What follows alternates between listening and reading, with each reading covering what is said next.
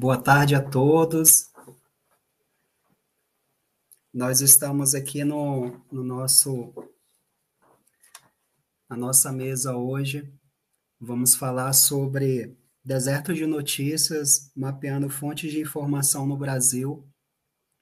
É, a gente tem um, os palestrantes maravilhosos que vão tratar, tem muita propriedade e são pioneiros nesse tema no Brasil e vamos ter a honra de ouvir aqui. É, inicialmente também quero falar sobre a COA que está, está dando, dando andamento a esse projeto, a esse evento, é, o, colóquio, o primeiro colóquio sobre Nacional de Clima e Desinformação é, e, e falar da, um pouco sobre o que, que, que qual que é a proposta, né? A princípio é um bate-papo mesmo, onde os nossos palestrantes vão trazer um rico conteúdo sobre esse tema, que é deserto de informação. E, e, e aí vai ter um momento de perguntas, a gente vai disponibilizar um link para que vocês possam mandar suas perguntas e a gente vai direcionar cada um. É, mas falando um pouco sobre a COA, a COA foi criada em 2020 é, pela jornalista e doutoranda em comunicação Marta Alencar, vai ser uma das, das palestrantes hoje. É, há três anos, a COA vem atuando no, no combate da desinformação no país, principalmente no Nordeste, onde está sediado, né, em Teresina. É, e o Nordeste é uma região que mais assim, o Brasil todo padece de desinformação, né? Mas o Nordeste, por ser onde está, e os nossos palestrantes, professor Francisco Belga e Sérgio Lud, vai falar sobre isso com mais propriedade, é onde os grandes desertos de notícias, vamos dizer assim, existem quase que em massa, infelizmente. Então, a, a CUA tem esse trabalho maravilhoso aí de, de combater a desinformação é, há já três anos e eles atuam em três áreas. Tem o, o site coanoticias.com, o podcast é Coa e o Coa Educa, que é a extensão educacional que oferece vários cursos gratuitos para a comunidade acadêmica e profissionais de diversas áreas. E a COA ela também é parceira da Rede Nacional de Combate à Desinformação, então tem um grande respaldo aí para estar tá nessa frente. E vamos aprofundar um pouco desse tema. Eu sou Irisvaldo Moraes, é, fui convidado aqui, tenho a honra de, estar tá mediando esse debate com esses gigantes. É, eu sou cofundador do Jornal Pedreirense, é um, é um jornal é, digital em Pedreiras, Maranhão.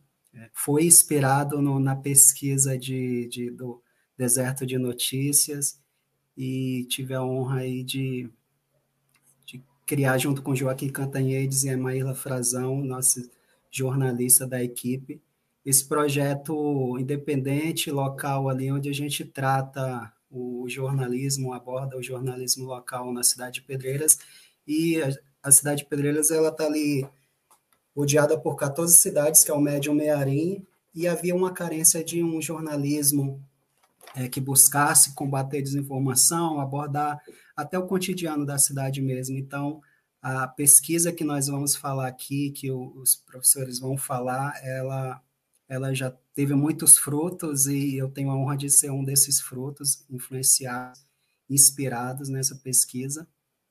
E, e, é uma honra a gente tratar desse tema, é uma honra isso partir, partir do Nordeste, essa essa iniciativa, o primeiro colóquio sobre o clima, clima, e é uma honra fazer parte disso, mas agora eu quero passar já a palavra para o nosso primeiro mediador, que é o professor Francisco Belga.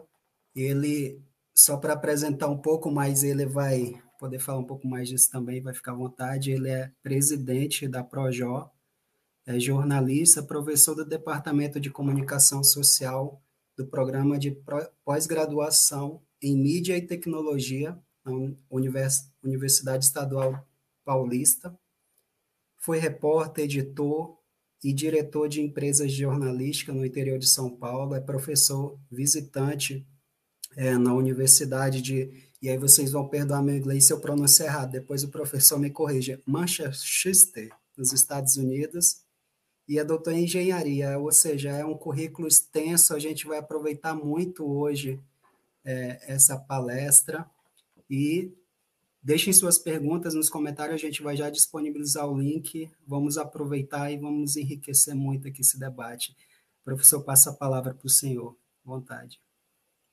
Muito obrigado, obrigado a todas e a todos pela participação, muito obrigado ao Irisvaldo pela pela apresentação. É, uma rápida correção: eu não sou mais professor visitante nesta universidade norte-americana, é a Brandeis University, que fica no estado de Massachusetts. Eu colaborei durante muitos anos com essa universidade, onde fiz pós-doutorado, mas desde o ano passado já não colaboro mais. De qualquer forma, erro meu não ter atualizado meu currículo, é, e feito esse breve registro, eu saúdo é, na pessoa da Marta, que me convidou para essa atividade, que vem desenvolvendo um trabalho brilhante é, no jornalismo, na informação, na busca pelo combate à desinformação, não só no Nordeste, mas em todo o país.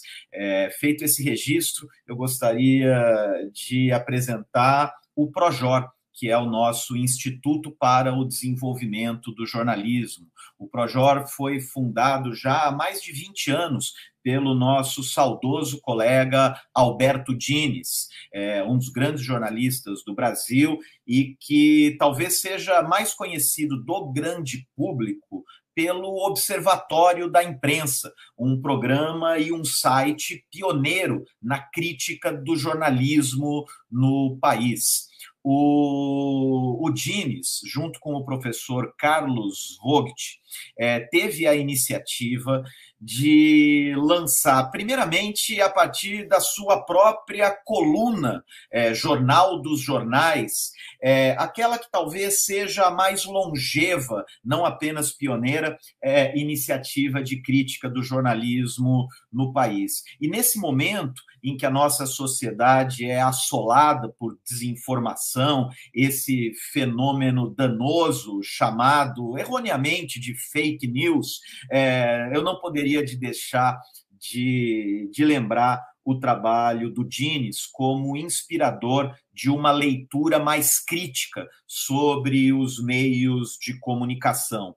E desde então, nós no Projor, os nossos colegas jornalistas associados, vêm desenvolvendo diversos projetos em prol do desenvolvimento do jornalismo no país. É, e eu vou poder mencionar algum deles, alguns deles. É, e é, conforme solicitado pela Marta, essa minha breve exposição terá como tema principal o Atlas da Notícia, que é um dos projetos que o Projor vem desenvolvendo ao longo dos últimos anos, já em sua quinta edição, e já dando um spoiler aqui para vocês, o projeto deve ter em breve anunciada a sua sexta edição. O Atlas da Notícia constitui é, um censo do jornalismo local nesse nosso país. É, é, o primeiro e até então único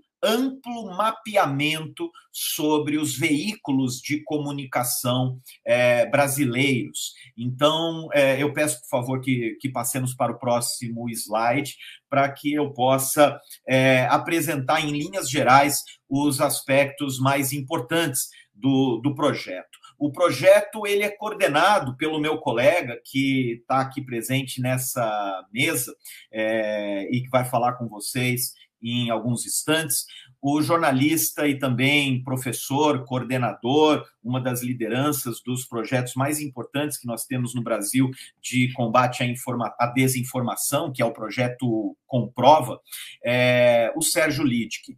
O Sérgio, junto com uma equipe maravilhosa, encabeçada por cinco pesquisadores, cada um deles ou delas é, tratando de uma das cinco macro-regiões do país, sul, sudeste, centro-oeste, norte e nordeste, é, e mais 174 colaboradores locais, voluntários, muitas vezes ligados a cursos e faculdades de jornalismo em cada um dos estados da federação, que vem se debruçando é, no mapeamento da presença do jornalismo local em praticamente todas as localidades brasileiras, não apenas para contar o número de veículos e a ausência desses veículos em muitas localidades que formam o, os chamados desertos de notícia, sobre os quais falaremos brevemente daqui a pouquinho, mas também detectando as tendências, os riscos, as oportunidades, as ameaças, as fragilidades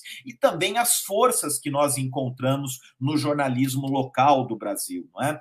É, quem quiser saber mais sobre o projeto, porque obviamente o nosso tempo aqui é bastante limitado, eu convido a visitar o site www.atlas.jor.br não sem antes registrar o trabalho maravilhoso de ciência de dados, análise de dados, que é o esteio técnico e tecnológico desse projeto, que é desenvolvido pelo Volt Data Lab, a quem eu saúdo na pessoa do nosso colega Sérgio Espanhol, um jornalista é, muito experiente e especializado em análise de dados. Podemos passar para o próximo slide.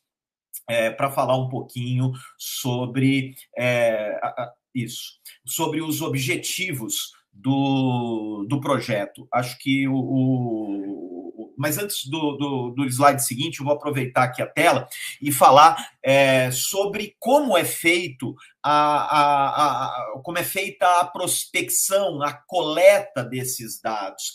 E aqui, minhas amigas, meus amigos, não tem muito segredo. É uma pesquisa usando o método de apuração mesmo, que vai desde o bom e velho telefonema, seja a, a uma liderança, a uma associação, a uma prefeitura, a um órgão regional, ao próprio veículo de comunicação, ou mesmo usando ferramentas automatizadas de pesquisa e, e identificação é, das atividades é, informativas locais. Então, é, a ideia aqui é detectar como as pessoas se informam localmente em cada um dos municípios, em cada uma das localidades do Brasil e, e acompanhar a evolução desses veículos ao longo dos anos. Dessa forma, o Atlas provê não apenas uma fotografia, mas também, ao longo de suas edições, nós podemos acompanhar de forma cinematográfica como se dá a expansão e o recuo do jornalismo local nessas regiões. É, na sua mais recente edição, o Atlas da Notícia detectou ou mapeou 13.734 veículos jornalísticos que estavam em atividade em 2021. Lembrando que os dados sempre se referem ao período de coleta anterior, assim como um censo demográfico. Não é? E esse levantamento é, trouxe para os nossos registros 642 novos empreendimentos. Então, nós podemos dizer que o jornalismo local no Brasil está avançando, ainda que com limitações, recuos em algumas localidades, avanços em outras localidades, mas o número total de veículos cresceu de um ano para outro, com destaque para as iniciativas de jornalismo online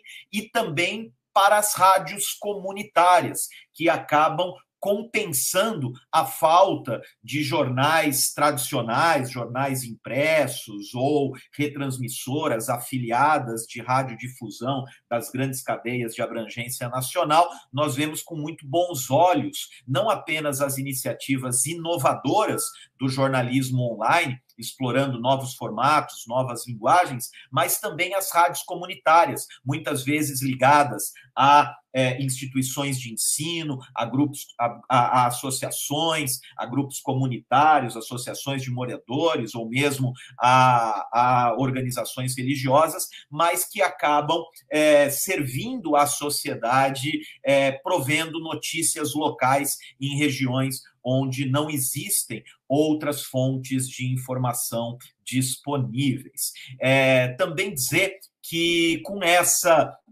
ligeira expansão no número total de veículos, nós pudemos identificar uma consequente redução de cerca de 10% no número de desertos de notícias no Brasil, o que é uma notícia alvissareira, embora ainda reste o desafio da qualidade e da sustentabilidade para muitas dessas iniciativas que, apesar de existentes, não contam com um esteio econômico, financeiro é, muitas vezes suficiente para remunerar seus recursos humanos e, com isso, poder garantir a sustentabilidade daquela operação a médio e longo prazo. É, podemos passar para o próximo slide é, e aqui reforçar é, os objetivos de, de, de, de, de alguma forma, é, ir além desse, desse censo e prover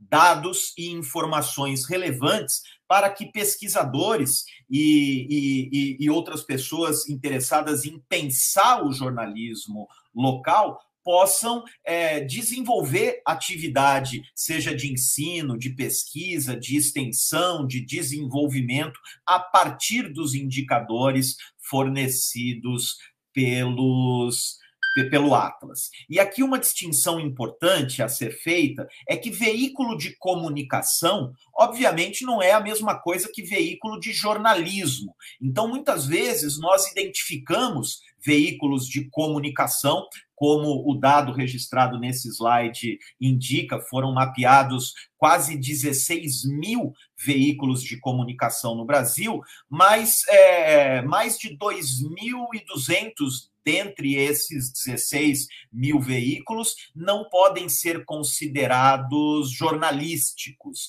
É, muitos deles são ligados a prefeituras ou servem como órgãos de difusão de uma organização cuja missão, cujo interesse primário não é produzir jornalismo, lembrando que o jornalismo se caracteriza justamente pela mediação crítica dos acontecimentos de atualidade e não pela simples divulgação é, das informações de interesse organizacional, corporativo, institucional. Né?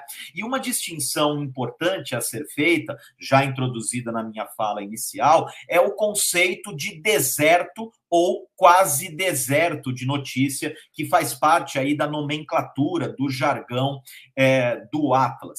Os desertos são municípios é, que não dispõem de informação jornalística local. Hoje, a cada 10 municípios brasileiros, cinco ou a metade não possui um veículo é, local de jornalismo, o que é uma enormidade. Basta ver que quase 3 mil cidades do Brasil não têm um veículo jornalístico local. É, a população residente nesses desertos soma quase 30 milhões de pessoas, e se isso fosse um estado da federação, só seria menos populoso do que São Paulo, é, e mais populoso do que muitos países da América Latina e da Europa, por exemplo. Então, nós temos aí é, uma população desatendida, e isso é muito preocupante, sobretudo em cenários eleitorais, porque a ausência de um veículo local significa que aquela prefeitura, aquela Câmara Municipal, aquele Poder Judiciário local, aquela comarca,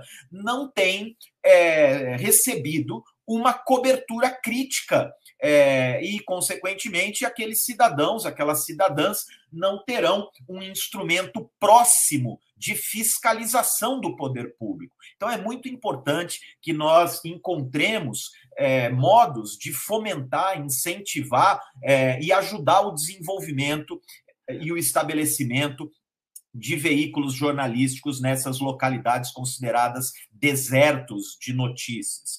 E aqui é, um outro conceito importante é o de quase desertos. Os quase desertos são localidades que contam com apenas um ou dois veículos de comunicação local, o que obviamente é melhor do que um deserto, mas ainda talvez não o suficiente, porque quem tem, como diz o ditado, não é quem tem um não tem nenhum, ou seja, um quase deserto de notícia, ele periga se tornar um deserto na medida em que este único veículo que lá é, desenvolve suas atividades venha a fechar por qualquer razão, geralmente ligada à dificuldade de sustentação econômica. E mesmo quando você tem dois veículos, acaba ficando naquela polarização. Muitas vezes um veículo é, assume uma linha editorial é, mais é, favorável ao poder local, ao poder público, ao governo de plantão, o outro veículo faz oposição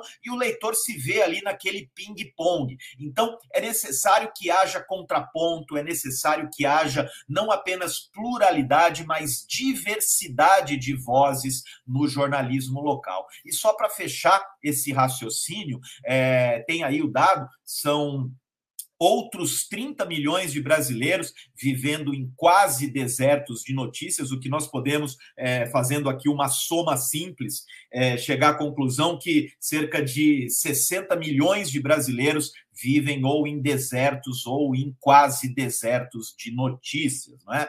é e, e, e é importante também notar que esses desertos ou quase desertos, eles costumam coincidir com aquelas localidades é, menores, as localidades onde a atividade econômica é mais precária, onde não há uma população urbana em número expressivo, o que obviamente dificulta a constituição de uma audiência, de um público leitor, de um público consumidor de notícias em número suficiente para remunerar a atividade, é, seja ela via publicidade, via assinatura, via financiamento coletivo, entre outras formas de, de monetização afeitas ao jornalismo, é, a ausência dessa densidade populacional e principalmente da atividade econômica mais pujante faz com que a sustentabilidade desses veículos, mesmo nos quase desertos, seja muito precária, e isso faz com que os veículos acabem, acabem dependendo mais é, de recursos, muitas vezes provenientes do próprio poder público, que por meio de editais, anúncios institucionais, é, sustentam aquela atividade econômica. Então, não se trata apenas de apontar para a existência ou inexistência de veículos, mas sim pensar os seus modelos de financiamento em âmbito local. Podemos passar para frente, por favor?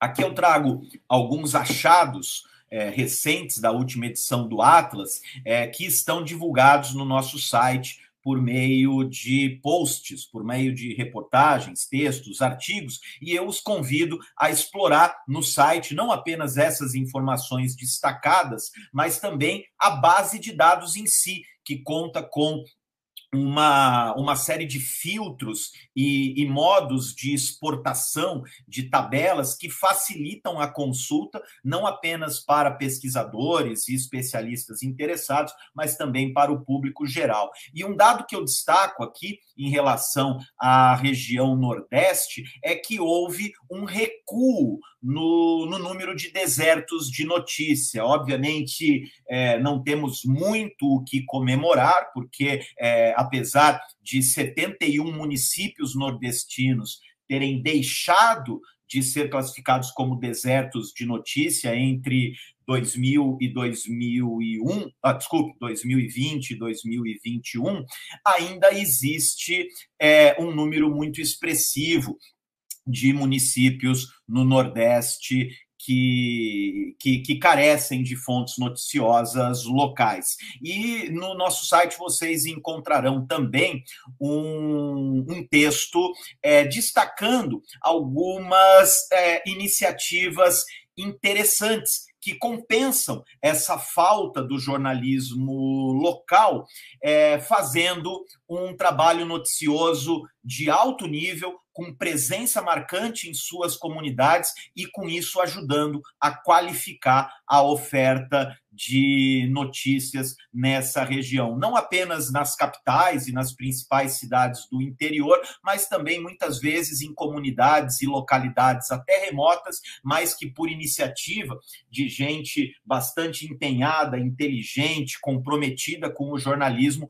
vem suprindo a, a falta de, de outras fontes de informação. Eu vou pedir para seguirmos adiante, poderia falar aqui cada, sobre cada uma das regiões ou sobre cada um dos estados, mas vou deixar o convite para que vocês explorem esses dados por conta própria no site do Atlas da Notícia. Peço para passarmos para o próximo slide para fazer aqui uma breve apreciação é, sobre esses resultados. Eu já mencionei a, a dificuldade da sustentabilidade econômica, já mencionei o crescimento das rádios comunitárias e já mencionei também é, o jornalismo online como um dos focos de crescimento é, das iniciativas jornalísticas locais. O jornalismo online, obviamente, é, ele conta com uma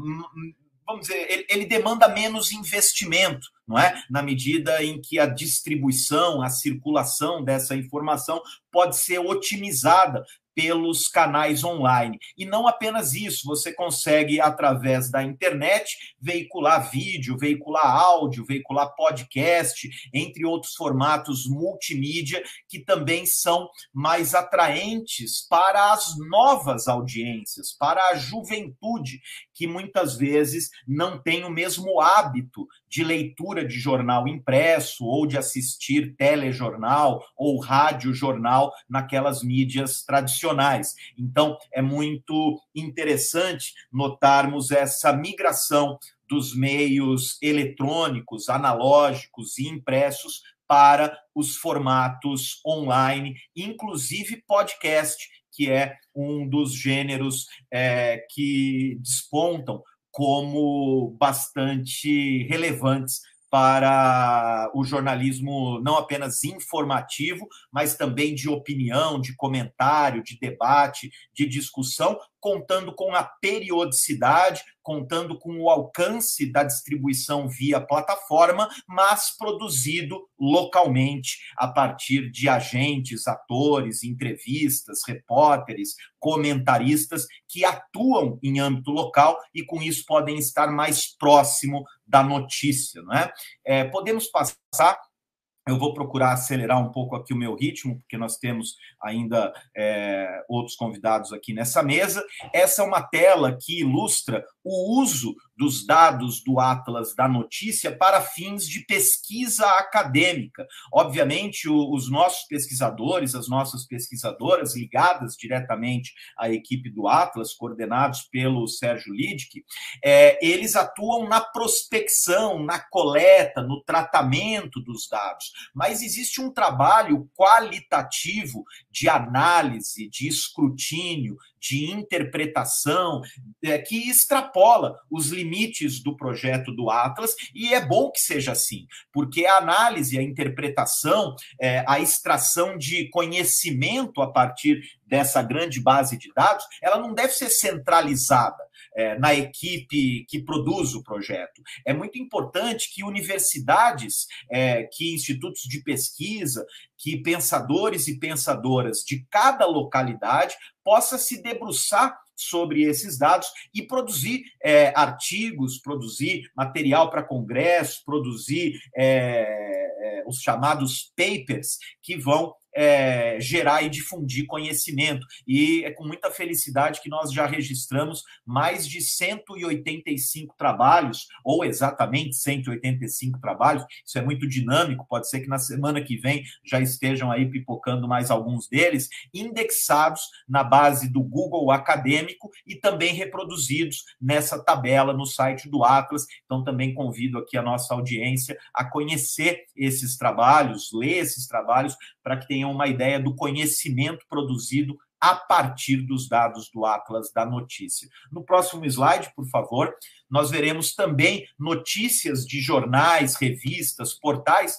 que repercutem o trabalho do Atlas, e o Atlas já foi mencionado por mais de 300 é, reportagens e notícias, não apenas no Brasil, mas também no exterior. E aí vocês têm também no nosso site essa lista é, sempre atualizada. E como eu sei que tem muita gente ligada ao jornalismo aqui nos, nos assistindo, já fica aqui o convite e a sugestão de pauta para que vocês procurem as suas localidades no Atlas, conheçam quais são os veículos, quais são é, os órgãos de jornalismo que atuam na sua cidade, na sua região, e por que não pautem e produzam é, notícias e reportagens sobre o Atlas da Notícia, e obviamente elas serão agregadas aqui nesta nossa lista.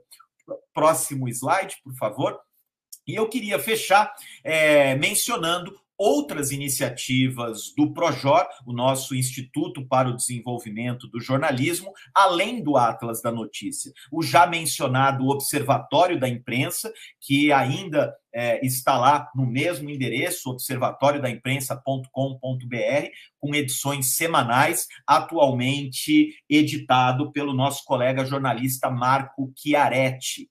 E o Manual GPI, é, também idealizado pelo Alberto Dines e que significa grande pequena imprensa, não é? Nós costumamos nos referir à grande imprensa como aqueles veículos é, mais conhecidos de, de cadeia nacional ou jornais de grande circulação, mas a grande força do jornalismo brasileiro é justamente essa grande pequena imprensa que atua nas localidades. Podemos passar o, o, o próximo slide, é, traz aí a figura do nosso querido Alberto Dines e, e, a menção da, da evolução do observatório, que já passou pela TV Cultura de São Paulo, pela TV Brasil, e hoje é, é, é atualizado semanalmente com edições online pela internet. E no próximo slide, por favor, o manual Grande Pequena Imprensa, que se dedicou inicialmente a oferecer assessoria e consultoria visando ajudar na sustentabilidade de cinco organizações jornalísticas locais em diferentes estados do país e que depois evoluiu para um manual de cobertura de eleições municipais, ajudando a prover instrumentos, ferramentas e conhecimentos que podem ser usados por repórteres na cobertura das eleições. Nós esperamos é, poder, dentro de dois anos, no próximo pleito eleitoral, ter mais uma edição. A última edição foi em 2020 e nós procuramos a cada quatro anos renovar essa iniciativa, que é um grande kit de ferramentas e informações úteis para repórteres envolvidos na cobertura é, eleitoral das suas localidades. Próximo slide, por favor, que é um agradecimento e o registro do meu endereço eletrônico, do meu e-mail, para quem quiser entrar em contato. Muito obrigado e eu devolvo a palavra ao nosso mediador para dar sequência a essa mesa.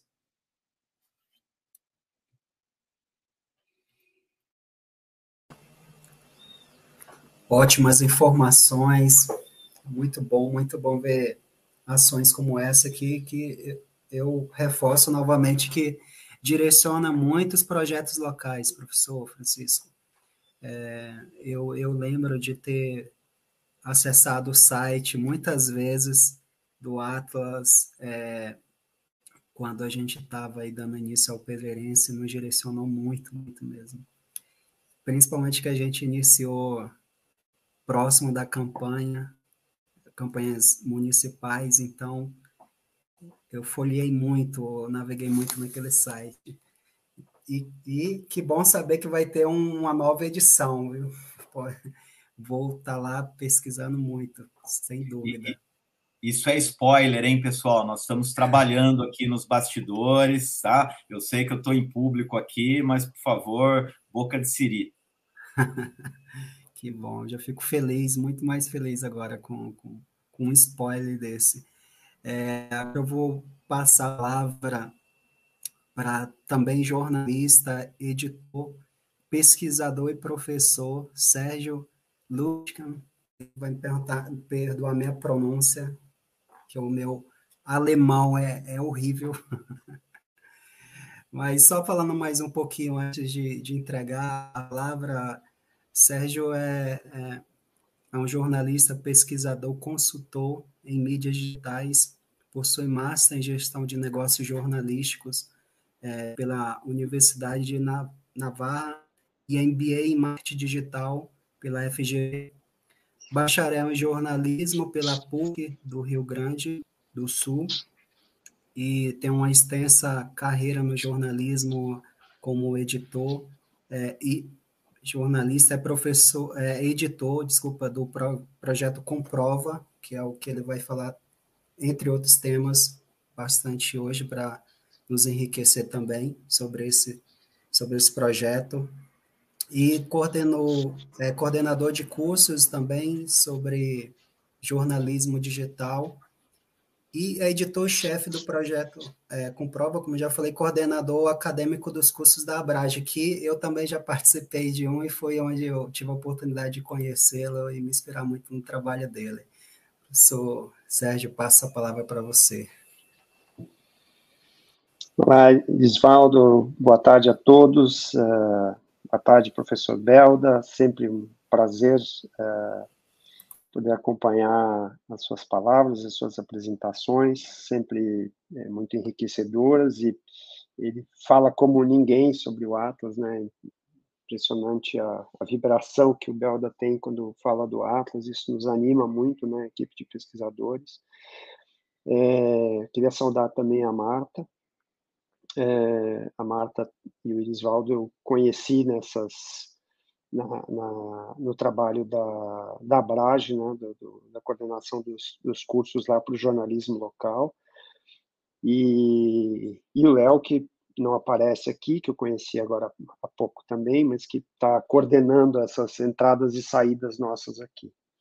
Então, é, queria saudá-los, saudando a todos vocês, agradecendo pelo convite para falar é, um pouco aqui sobre os nossos projetos. Eu tenho uma participação na, no Atlas da Notícia já há três anos e acompanho o trabalho do Belda lá, que tem sempre nos dado muito apoio para desenvolver esse projeto, que é um projeto importantíssimo, né? É, semana, semana retrasada eu estava numa reunião do Google e, e, e, acho que eu posso falar isso aqui, eles estavam é, falando do Atlas da Notícia com o pessoal dos Estados Unidos e, e, e, e aí acho que parece que alguém perguntou, mas como é que, como é que vocês têm isso? Disse, não, nós temos porque o Projor faz. Disse, não, não, como é que vocês têm esses dados, né, de, de, dos veículos, dos veículos brasileiros? Porque isso é uma coisa difícil de encontrar no mundo, né? Um tipo de pesquisa como esse, que, como o Belda falou, é um, uma pesquisa que muitas vezes é de desbravamento mesmo, né? Se parte do zero Uh, a gente identifica as cidades que, que, que, não têm nenhum veículo registrado e tenta, de alguma forma, encontrar alguma informação ali, né?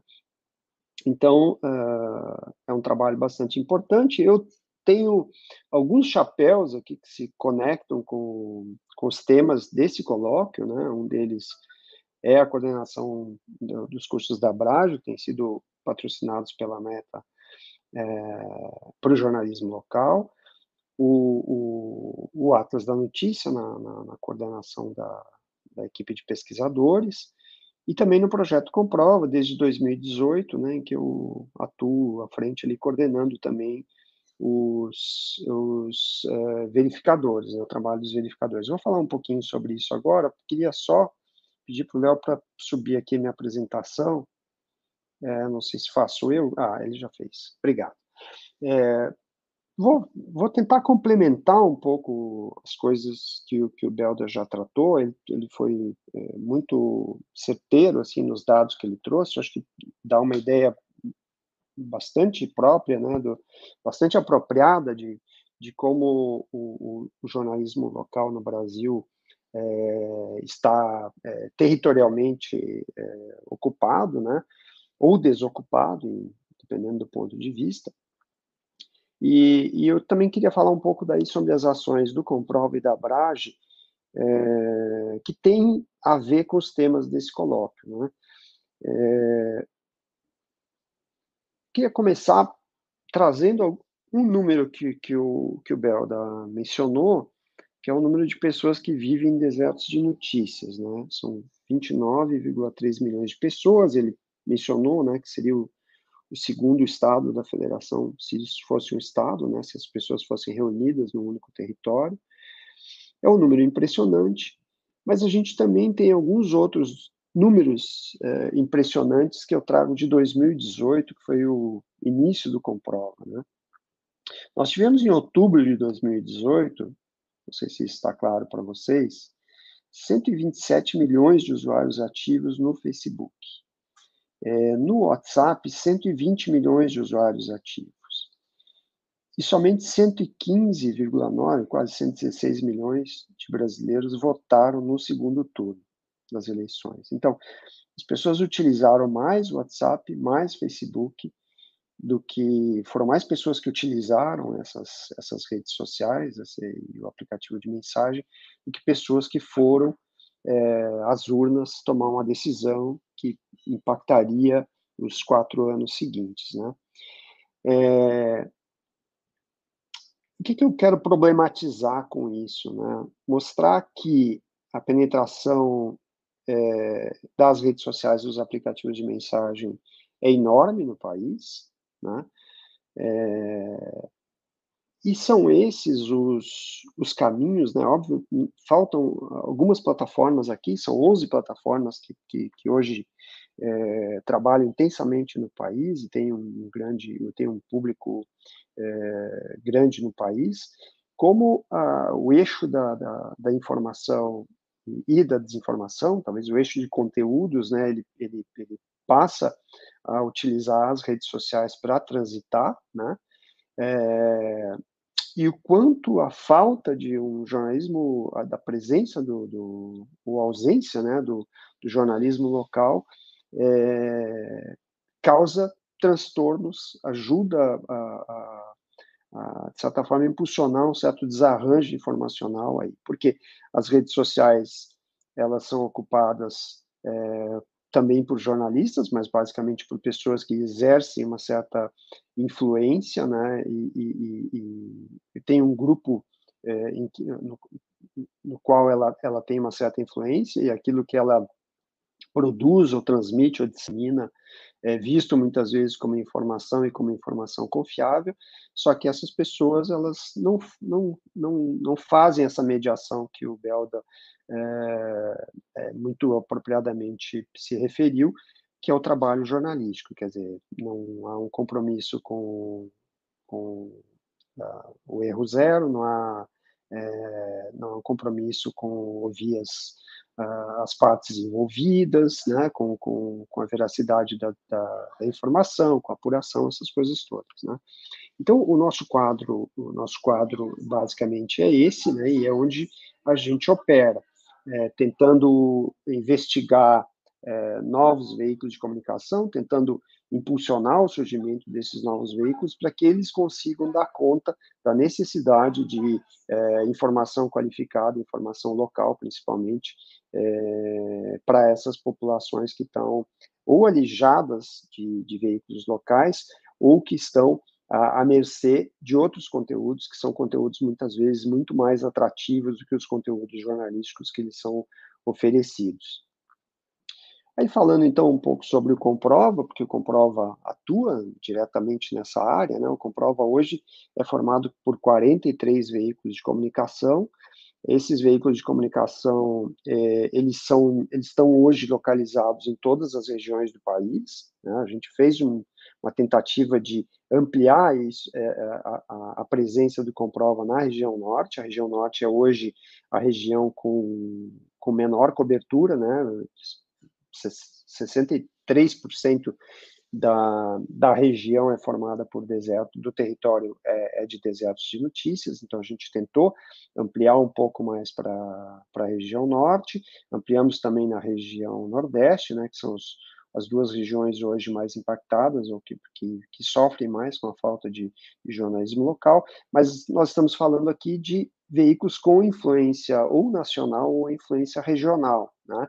É, que trabalham colaborativamente para fazer a, a, a, verificação de conteúdos suspeitos que trafegam nessas redes sociais, nesses aplicativos de mensagem, e, e que são aqueles conteúdos suspeitos que mais viralização tem. Né? O Comprova é, funciona é, de forma colaborativa, então uma verificação é assumida por três, quatro jornalistas que vêm de veículos diversos, né, de, de, de distintos lugares, eles trabalham em conjunto para fazer essa verificação, produzem um relatório, esse relatório ele, é, ele passa é, por uma revisão por pares, quer dizer, os outros eh, jornalistas desses outros veículos que não participaram da investigação, eles fazem uma leitura crítica, fazem uma revisão, podem interferir, é, tem total liberdade para interferir no trabalho dos jornalistas que fizeram a investigação, cobrar coisas, solicitar novas, novas investigações, e a partir do momento que há um consenso, né, com pelo menos mais três veículos que fizeram a revisão disso, a gente pode fazer a publicação. E essa publicação, ela, ela é importante porque nós conseguimos chegar a um grande número de pessoas, né? 43 veículos de comunicação, com a força, é, com a audiência que esses veículos têm, faz com que a gente chegue num grupo muito grande de pessoas e tente é, aí fazer um, um, vacinar um pouco as pessoas é, contra a desinformação, é, porque talvez seja muito mais difícil, talvez não é muito mais difícil fazer com que as pessoas que foram é, impactadas, né, que, que, que acreditaram formaram um tipo de convicção com base no conteúdo enviesado, é, tiveram. Então, é, é mais difícil é, que a gente consiga convencer essas pessoas, é mais fácil que a gente consiga oferecer uma informação prévia é, que faça com que as pessoas que não tinham contato com aquele boato já estejam vacinadas contra ele, né? O, a Abrage ainda tem outros projetos contra a desinformação. Esse, é, nós tivemos um, um, projeto chamado Mais Comunidades, é, que, que teve oito organizações também de vários lugares. É, tivemos Marco Zero, do, do Recife, tivemos é, Amazônia Real, do Amazonas, e, e, e vários outros do Centro-Oeste, do Sul e do Sudeste. Né? Eles trabalharam seis meses é, em 2020 conosco, é, aprendendo né, a, a trabalhar a desinformação, formando seus jornalistas. Depois nós começamos um projeto Mais Redações, com seis organizações. Essas seis organizações se juntaram é, a gente no começo desse ano e vão trabalhar conosco até final de novembro. É, esses dois projetos são projetos patrocinados pela, pela Embaixada dos Estados Unidos e também é, visam fortalecer né, essas organizações de mídia para que elas possam depois dar continuidade e, e, e manter, se possível, seus núcleos de verificação, mas pelo menos ter já a, a, cultura da verificação é, introjetada dentro dessas redações e possam dar continuidade qualificando o seu trabalho jornalístico. Né? Um outro programa que foi lançado na semana passada, é, que é conduzido pela Abrage, é, não é um programa do Comprova, é um programa da, da Abrage, mas que o Comprova é, ofereceu um apoio na parte de treinamento, que é um programa de incentivo à criação de núcleos de verificação. Né? São hoje 38 redações em todas as 27 unidades da federação que vão acompanhar as eleições estaduais. Né? O Comprova tem, tem acompanhado as eleições presidenciais e, e não havia uma organização dedicada a fazer a, a, a verificação é, das eleições estaduais. Então, é, esse é um projeto financiado pelo Google, que fornece bolsa para jornalistas se dedicarem a esse projeto, para a formação desses núcleos de verificação, e quase 40 horas de, de treinamento, né? eles passam por vários treinamentos. A ideia é que esses núcleos pós-eleições é, possam se manter ativos, ou pelo menos é, que possam ser acionados em, em, outras, em outros momentos aí para é, é, para trabalhar com desinformação, então para fazer outras investigações que necessitem de ferramentas digitais, principalmente.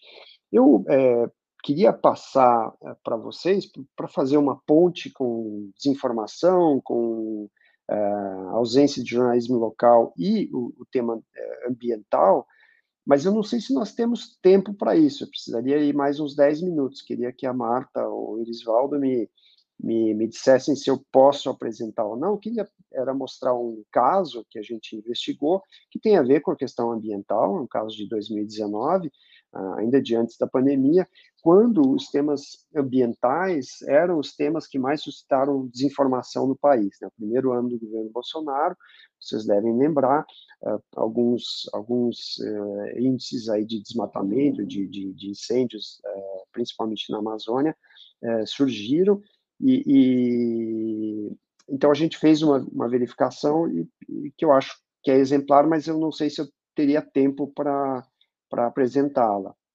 É, gostaria que o Irisvaldo ou a Marta me sinalizassem. Ou não havendo a sinalização, eu, eu sigo. então, eu vou seguir. É, eu queria apresentar para vocês, porque eu acho. A Marta me disse que eu posso seguir, que bom. É, é uma apresentação que eu já fiz em outras oportunidades, mas eu acho ela muito interessante para conhecer o trabalho da checagem o, o quanto de, de, de, jornalismo puro sangue tem nesse tipo de, de, de trabalho, né, de verificação, e, e, e, o quanto nos faz falta, às vezes, ter elementos locais, né, uma presença local do jornalismo que pode nos ajudar a, a, a, disseminar, a, a, a, conter né, o tipo de boato que, que acontece. Então, basicamente, é, é, um, é uma, uma peça que circulou bastante é, pelas redes sociais é, em 2019 e, e, ela dizia que aviões é, estavam sobrevoando a, a Amazônia para destruir, para apagar focos de incêndio e, e, esses aviões seriam israelenses, né? Naquele momento havia várias críticas ao que o governo eh, federal estava fazendo na contenção dos incêndios. Havia uma relação muito forte construída com Israel, então nas redes sociais as pessoas colocavam as bandeiras de Israel é, nos, nos, seus perfis, principalmente grupos é, situados mais à direita, né?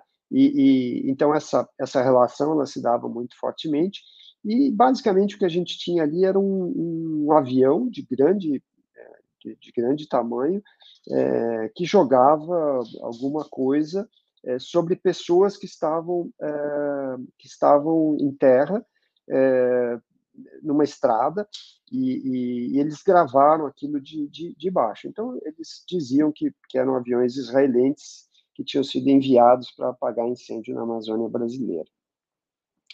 É, nós usamos uma ferramenta é, uma ferramenta gratuita chamada Envid para é, selecionar frames desses vídeos, né? E, e, e, aí procurar imagens fazendo uma busca reversa na, na, na internet para ver se essas imagens apareciam em algum outro, em alguma outra publicação que pudesse nos dar algumas pistas de onde seria aquilo, né? Vocês veem ali, mais, mais à direita, é, as pessoas de mãos uh, para cima, tem um trator e, e, e, essa fumaça que não se sabe exatamente se é um líquido ou se é uma fumaça mesmo, né? É, nós acabamos chegando num site holandês, né? É, procurando o, vídeo original, mas não parecia ser é, o vídeo original, mas nós localizamos ali alguns comentários que mencionaram um tipo de avião que é um Super Tanker 747, né? 747 é um é um avião Boeing é, é, grande, né, que é utilizado para transporte de passageiros de carga, e eu, pelo menos, nunca tinha ouvido falar que um avião daquele porte pudesse estar, é, de alguma forma, conduzindo água para apagar incêndios, né. É, aí, com essa informação dos comentários, para vocês verem como é, o comentário pode ajudar no, no, oferecendo pistas né, para fazer uma investigação, é, comentários das pessoas que estavam ah, que acessaram aquele vídeo no site holandês, né? Nós fizemos uma busca no Twitter por esse termo, Supertanker 747, e encontramos o mesmo vídeo publicado no dia 6 de setembro, que dizia que o vídeo havia sido gravado na Bolívia. Né? Então, essa essa história de que for, foram de que era um, um, avião israelense na Amazônia brasileira já, já tinha aqui um, uma outra um, uma outra versão, né?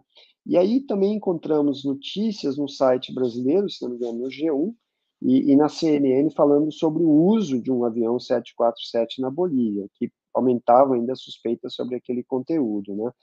Aí nós continuamos a fazer a busca, agora incorporando as palavras é, Supertanque e, e, Bolívia, né? E chegamos num, num tweet de uma jornalista boliviana, ela ela entramos em contato, ela mencionou que tinha recebido o vídeo de uma determinada pessoa, nós procuramos por, por, por essa pessoa, é, mas é, não, não, não, conseguimos ali obter informações sobre a, a origem do, do, vídeo, né? Não, não, havia evidências ali de que fosse a fonte original, né? A fonte original é, é, é uma obrigação do Comprova tentar encontrar, né? A gente faz todo o esforço para chegar na fonte original. É, aí, em paralelo, um outro jornalista é, buscou é, a empresa Global Supertanker dos Estados Unidos, né? Conseguimos falar com o CEO dessa empresa, enviamos o vídeo. É, ele, ele confirmou que parecia ser um dos aviões dele, né? E, bom, ele, o registro do vídeo mais antigo que a gente encontrou foi do dia 5 de setembro, quer dizer, um dia antes daqueles outros, é, publicado numa página é, chamada Bolívia La Lucha, no, no Instagram, e, e, a gente encontrou isso, para vocês verem, é, buscando ajuda com jornalistas bolivianos, né? E, e, isso é interessante porque eles fizeram buscas é, nas redes sociais no Google e eles recebem, em função do contexto em que eles estavam, informações um pouco diferentes da que a gente é, encontrava aqui. Fazendo as mesmas buscas na Bolívia e no Brasil, nós não encontrávamos a mesma, é, as mesmas respostas, né, o mesmo resultado de busca. Então, para vocês verem como a, a presença local, a proximidade com, com, com um determinado evento é, pode ajudar no tipo de investigação que está sendo feita, né? E aí a gente entrou em contato com o administrador da página, né? É, e o Comprova conseguiu chegar num, numa, numa, senhora, numa camponesa chamada Maria René Bazin, e ela conversou com a gente, disse que ela tinha feito o vídeo, mas a gente precisava ter uma prova, né, de que ela, de que ela é, foi ela quem fez a gravação, né? E a prova normalmente é uma coisa meio complicada. A gente pede os metadados de um vídeo. Como é que eu vou chegar para uma camponesa no interior da Bolívia, é, que estava trabalhando numa, numa brigada de incêndio, e pedir que ela me passe os metadados de um determinado vídeo que ela gravou, né? Mas a gente conseguiu orientá-la, é, ela com o celular do marido e com dela, ela foi mostrando para a gente o, o, o, o, ela, ela foi, nós fomos conduzindo ela pela navegação até chegar nos metadados, e aí ela começou a nos mostrar isso e ali realmente confirmava né, as informações que ela tinha. Os metadados eles trazem informações de uma imagem, de um vídeo, de uma foto, é, que normalmente falam sobre a câmera utilizada, é, mas também localização, horário em que, que a imagem foi gravada, né, esse tipo de coisa, que é muito importante para uma investigação. É, ela, então, mostrou que o vídeo foi gravado em 5 de setembro, às 11 horas, em Concepción, na Bolívia, né, que é o local onde ela mora. Aqui eu não sei se, se eu consigo fazer rodar, né, não consegui fazer rodar, é, mas tem o um vídeo dela, dela mostrando mostrando para a gente. É, mas não satisfeitos com isso, a gente ainda foi além, né? A gente buscou um aplicativo chamado FlightAware para comprovar que aquele voo, na, é, ele, que, que, aquele avião realmente no dia 5 de setembro, né, como aparecia ali, ele tinha decolado do aeroporto é, de Viro Viro, que é o, lá da Bolívia, né, e, e, feito aquele trajeto, né, então a gente conseguiu confirmar isso, comparou com os dados da, da, da imagem, é, para certificar disso. Bom, não satisfeitos ainda, a gente ainda foi fazer uma outra confirmação, né, que é, ver se essa rota que o avião fez, é, ela, ela tinha consistência comparando a, a, a, distância né, indicada na, na, rota, se tinha consistência com o trajeto que passaria sobre a cidade, lá onde ela, a, a Maria René estava, uh, tinha feito, ou tinha dito que tinha feito a gravação. E, e, realmente os dados, os dados batiam. Né? Então, é, quero mostrar várias coisas com isso. Primeiro, porque é uma coisa, é, jornalismo é uma coisa complexa. É, as pessoas usam muito os temas que estão é, mais falados, né, para produzir desinformação sobre eles, tentar causar algum tipo de dano. É, como é importante ter a presença local de jornalistas que podem colaborar com, com, com esse tipo de investigação, mas também fazer o trabalho para servir as comunidades em que eles atuam, né? E, e, e como a desinformação tem sido uh, disseminada para mudar o discurso político no país. Então, a desinformação é, seguramente tem mais a ver com política do que com a, a verdade. É, com isso eu encerro aqui, estou disponível para vocês para perguntas.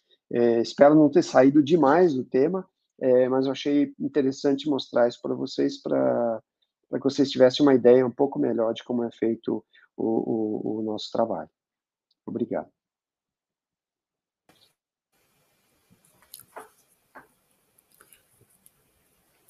Sérgio, você não saiu do tema, você só enriqueceu mais. Eu estava aqui tentando falar, pode falar, a gente quer ouvir. Ainda bem que, que deu para entender.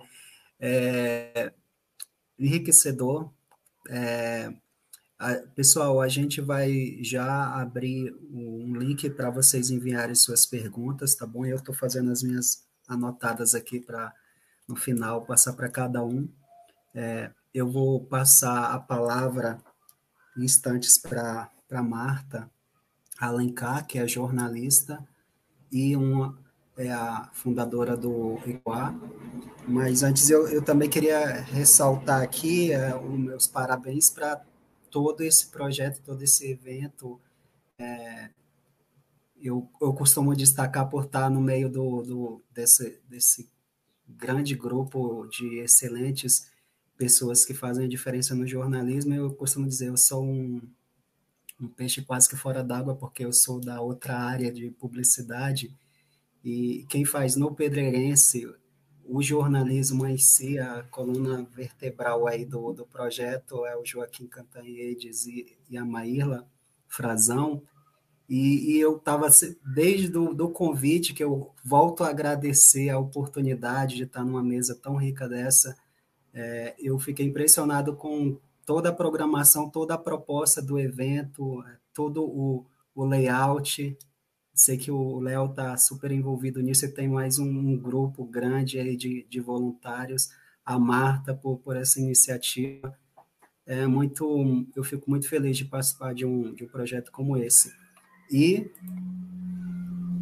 agora eu vou passar a palavra para a responsável de uma das principais responsáveis por todo esse projeto e este evento fundamental, principalmente nesse momento que a gente está passando, né? É, e eu já tenho até algumas perguntas aqui para depois é, mandar, então convido o pessoal que está acompanhando a, a, enviar suas perguntas no link que vai estar disponível é, em destaque no, no chat, mas apresentando um pouco, da, um pouco, eu vou pedir para ela depois complementar se eu esquecer de algo, é, é doutoranda em comunicação pela Universidade Unicinos, mestre em comunicação pela Universidade Federal do Piauí, especialista em gestão de marketing digital e jornalista com uma grande experiência, fundadora do, do projeto COAR, é, que é uma startup, uma, startup de, uma startup jornalística de checagem de fatos é, no Nordeste, olha quanto isso é importante, é um dos principais locais aí de carência de checagem de fatos. Então, a gente tem essa startup maravilhosa aí fazendo a checagem de fatos e de notícias a partir do Nordeste, a partir do, de Teresina, no Piauí. É, e tem o, o podcast Equar e o projeto educacional de cursos livres, isso é importante destacar, são cursos que, inclusive, eu vou querer fazer vários agora, depois de ver toda essa estrutura aqui, muito maravilhosa aqui que está desse evento é, e é membro do, do Laboratório de Investigação e Ciber Acontecimento da Unicinos. Marta, eu passo a palavra para você. Eu tive, a, eu tive a oportunidade de conhecer a Marta pessoalmente em São Paulo, no Congresso da Abrage. É uma excelente profissional, uma pessoa simpática demais. Foi, foi muito enriquecedor de conhecer. Que bom que a gente está estendendo aí nossa agora parceria. Obrigada, Erisvaldo. É muito bom estar aqui contigo neste evento, até porque eu sempre falo, né? Eu disse naquela reunião que a gente teve antes de ir para São Paulo, que depois que me conhecem vão acabar virando meus amigos. Então, obrigada mesmo por você estar aqui com a gente mais uma vez é, o Irisvaldo né, Moraes, que é aqui o nosso mediador e também cofundador do Jornal Pedreirense, que tem um papel de destaque aqui no Nordeste. Então, quem puder conhecer mais sobre o trabalho dele, por favor, conheça. Aqui é, eu tenho uma gratidão enorme, fico muito honrada, na verdade, de participar dessa mesa, juntamente com dois grandes é, jornalistas, pesquisadores, professores, Francisco Belda e Sérgio Littke, falei a pronúncia correta, agora eu que também me preocupo, uh, que eu conheço o trabalho já desde estudante, né? Não pude conhecer o Alberto Diniz, que eu, era, era minha vontade, quando eu era estudante de jornalismo, lá na época da graduação, eu falava assim, um dia eu quero conhecer ele, infelizmente ele faleceu, mas hoje eu estou aqui conhecendo é, grandes é, jornalistas que estão aí dando continuidade ao trabalho né, que ele plantou e estão, de certa maneira, estão aí colhendo os frutos né, todos os estudantes. Então, a gente vai apresentar aqui rapidamente a Coa, eu prometo não vai ser, não vai ser longa do que minha fala, é, apresentar um pouquinho para vocês o nosso projeto, tá? Eu sei que eu falei um pouco da Coa na abertura, mas esse aqui é um, é um pouco diferente, tá? É, para quem não conhece um pouco a, a respeito da Coa, a Coa ela surgiu em março de 2020, é, na época eu estava fazendo é, o mestrado e eu tinha muita curiosidade de entender fact-checking, checagem, verificação, embora eu já tinha essa prática no jornalismo, eu já atuei muitos anos no jornalismo, assim, na parte de redação, né? E, uh, mas antes disso, eu sempre gosto de falar, a minha, a minha intenção de criar o projeto sempre foi inspiração na Fabiane Maria de Jesus, eu não estou usando o nome dela aqui em vão, não, não quero aqui, longe, longe disso, até por respeito à família dela, mas realmente, na época, em 2014, eu fiquei muito é, entristecida com o vídeo, com as imagens, para quem lembra do caso, né, onde ela foi linchada ali por moradores em Guarujá, em São Paulo, por causa de uma fake news. E aí, desde então, eu sempre tive a curiosidade de pesquisar sobre fake news, tanto que o nome da COA é a COA, porque a COA foi criada por uma mulher, que sou eu, e também em homenagem a uma mulher, que no caso é a Fabiane Maria de Jesus. Por que, que se chama COA? Né? Vamos lá. É, inclusive, eu trouxe até uma propaganda aqui, porque o Léo me conhece aqui, a equipe da Coa sabe que eu sou muito estrategista. Tudo que eu faço tem um propósito. Então, a Coa é justamente porque eu tenho uma paixão pelo café, eu sou muito apaixonada por café, e café, de alguma maneira, para quem gosta, né, sabe que tem um processo ali de coar, né, o um processo de filtrar, né, embora alguns usem aquelas maquinazinhas, mas eu gosto mesmo é daquela do coar no pano, né? Como dizia minha bisavó, aquele coador de pano ali. Então, é justamente remetendo esse processo que lembra ali do, da produção do café que foi criado esse nome, né? É, vale aqui lembrar que a gente faz parte da Rede Nacional de Combate à Desinformação desde 2020, que foi criada e idealizada pela professora Ana Regina Rego. A gente também, né, agora recentemente, é, conseguiu ser um dos selecionados entre 80 projetos do programa Acelerando a Transformação Digital, que teve apoio aí uh, da BRAD, da Meta e do ICFJ. Então, para a gente foi muito importante, porque é um apoio ao jornalismo local, na, por isso que a mesa em si, o propósito é falar um pouquinho da COA diante de dois grandes especialistas, justamente por isso, para a gente ressaltar frutos da atuação deles em relação ao nosso projeto. A gente tem um site, para quem não conhece, é www.coarnoticias.com. A gente ali faz muita checagem, faz muito processo porque a gente acaba atuando em uma região que realmente carece de jornalismo profissional, em determinadas regiões não tem realmente municípios que, é, que muitas vezes ali tem uma prefeitura, é, mediando né, o processo, então a gente meio que tenta não só contribuir nessa questão de educar a mídia local, não falo só do Nordeste, tá? hoje a gente tem um alcance no Norte, e às vezes a gente já recebeu, como eu falei em algumas palestras, até é, de mensagens, né, pedindo ali, solicitando checagem do Rio Grande do Sul. Então, antes mesmo de eu entrar na Unicinos, então a gente já vê que a COA cresceu nesse processo de quase três anos. A gente tem uma extensão educacional, como bem falou o Irisvaldo, a gente tem é, justamente esse processo de ficar fazendo cursos, né?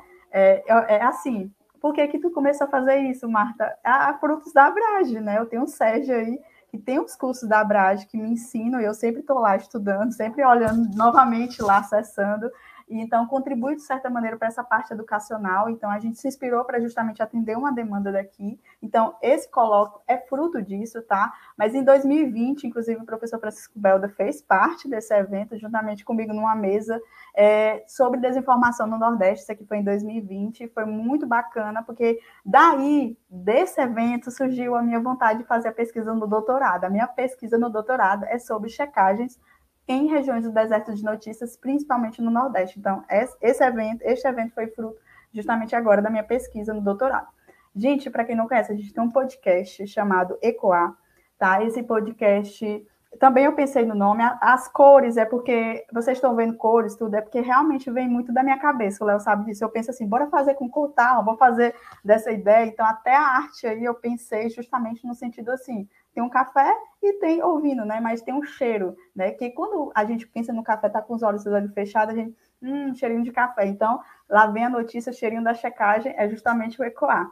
E a gente também, a gente divulga, né, checagem em formato de áudio, para quem não tem acesso à plataforma de streaming de áudio, a gente faz o quê? A gente divulga o áudio mesmo, igual conversinha no, no WhatsApp, no Telegram, para as pessoas terem acesso. A quem está mais familiarizado, segundo o Digital News Report, né, as pessoas estão mais familiarizadas com o WhatsApp para receber notícias, e a gente tem que ser bem estratégico quanto a isso. Então, a gente começou a divulgar checagens em formato de áudios para alcançar mais pessoas, porque o intuito da qual é alcançar pessoas e atingir elas com verdade jornalística, na verdade factual.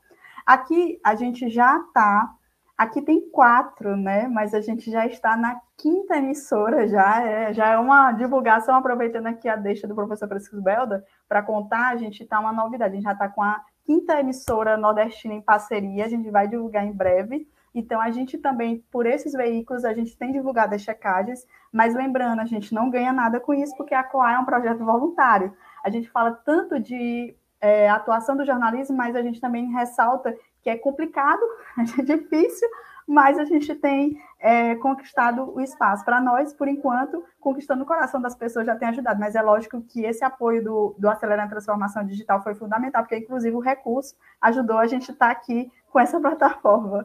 É, a gente também divulga boletins em vídeos curtos, para quem gosta de vídeos, né?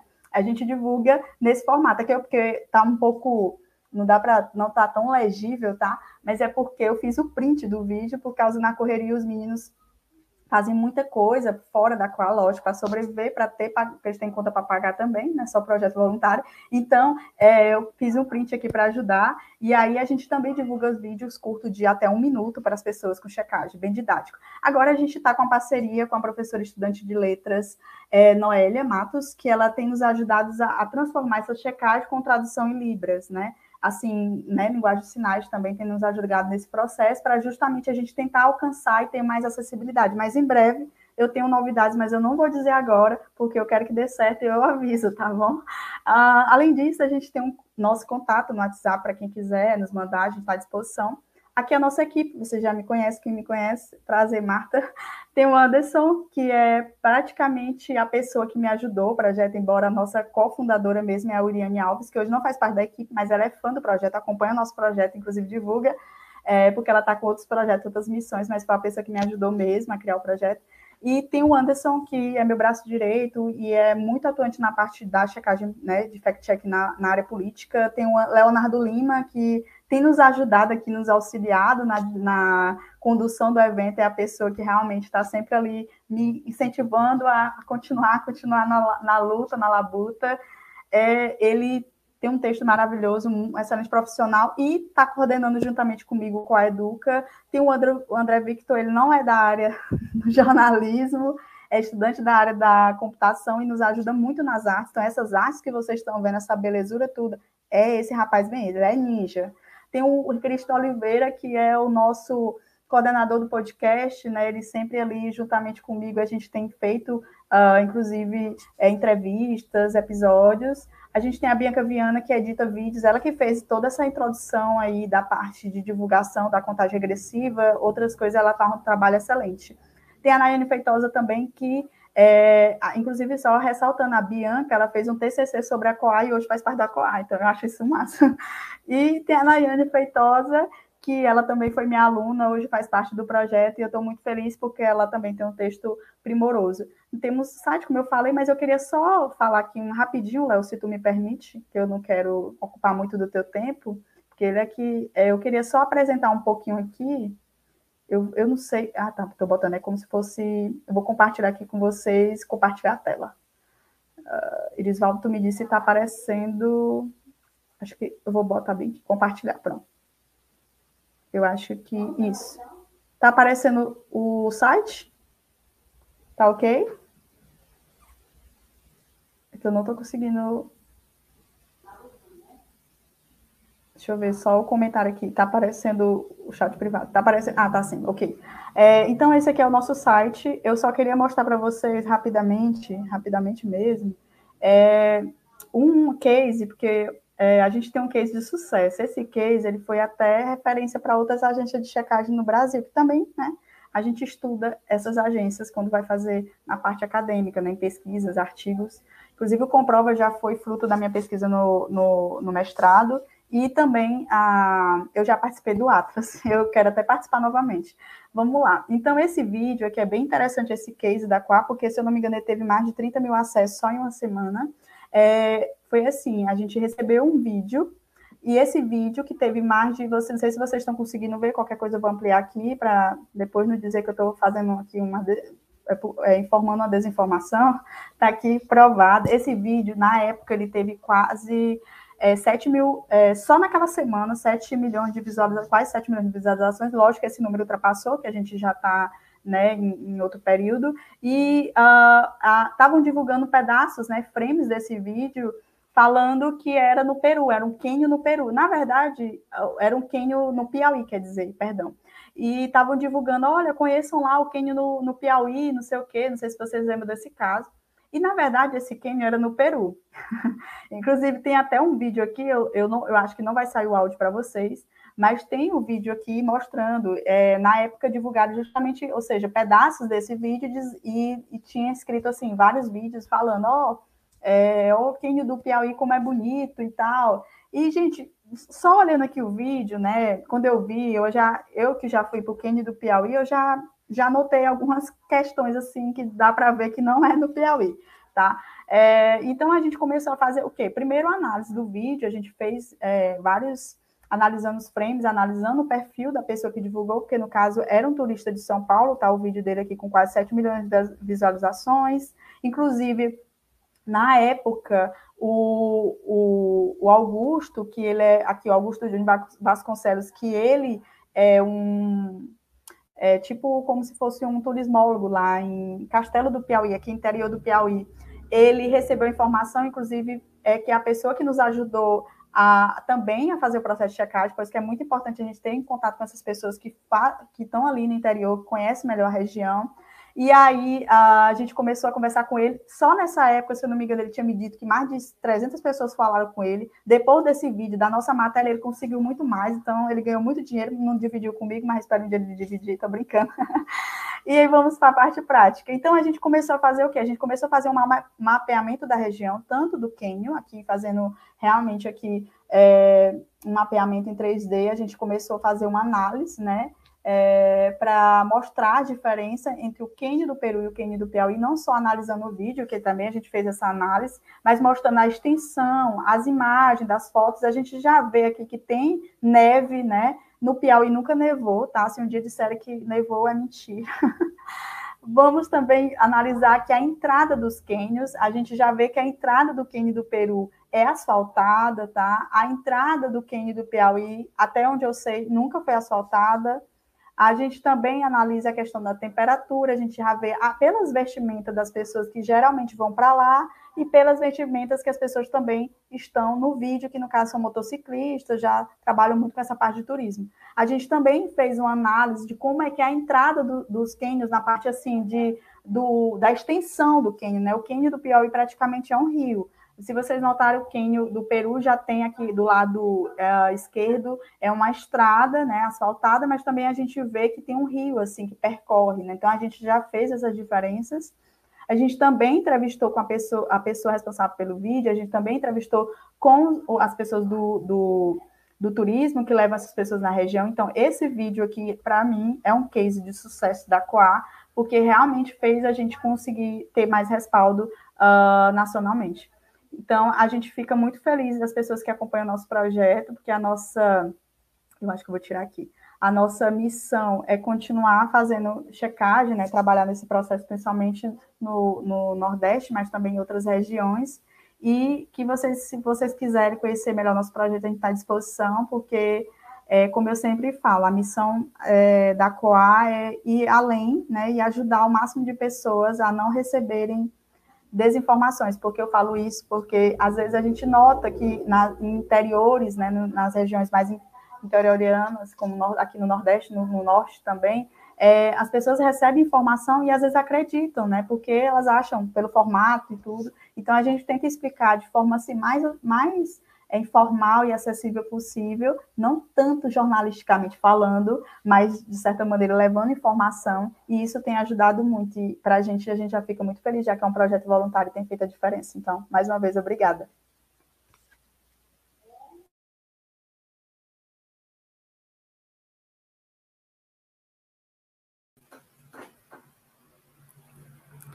Ótimo, Marta. Grande projeto, inspirador também. É, enquanto chegam as perguntas aqui, eu vou, eu vou começar fazendo as minhas perguntas. Aproveitar a oportunidade, né? É, eu quero, eu, eu vou aproveitar a, a, a, ordem que a gente seguiu aqui, fazer a, minha primeira pergunta para o professor Francisco Belda. É, eu, professor, a, a Projo, ela tem o intuito de fortalecer o jornalismo e eu vi que o, o manual que vocês fizeram, é,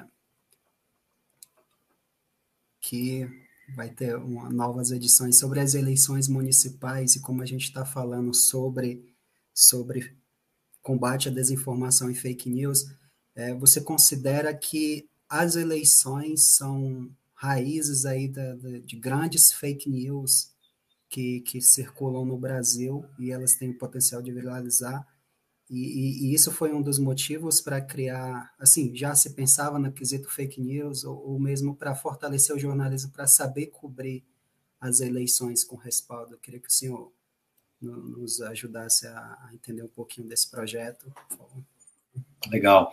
Irisvaldo, obrigado pela pergunta. Na verdade, esse projeto foi concebido ainda em 2014, 2015. E naquela época, o fenômeno das fake news não era ainda tão evidente, tão presente, tão, tão disseminado como é hoje. Então, a inspiração do projeto não foram os fenômenos de desinformação, foi a necessidade de fortalecer mesmo é, a atuação dos veículos locais diante da fiscalização do poder público, é, de um trabalho crítico na cobertura das eleições, como é próprio da atividade jornalística. E nós acabamos sendo confrontados com o fenômeno das fake news e das desinformações no contexto eleitoral é, ao longo do tempo. Então, isso acabou sendo, obviamente, incorporado na pauta do, do nosso manual, inclusive na sua última edição, é, em 2020, já após a famigerada eleição de 2018, quando as fake news, ou chamadas fake news, né? Esse é um termo que a gente procura evitar, porque às vezes ele mais confunde do que explica, né? É, mas, de qualquer forma, no rescaldo daquele pleito eleitoral é, nacional, onde houve um certo descontrole, sobretudo em grupos de WhatsApp e outras plataformas que serviram à, à disseminação de informação falsa, é, nós então pudemos trazer princípios de checagem, verificação, é, de escrutínio sobre essas falsidades no contexto eleitoral. Mas o manual ele tem como principal objetivo trazer informação sobre políticas públicas, sobre legislação eleitoral, para municiar repórteres que atuam em nível local a fazer uma cobertura apropriada dos pleitos municipais. E nesse caminho, nós incorporamos princípios de credibilidade jornalística, checagem e verificação como um dos pilares para uma boa cobertura eleitoral.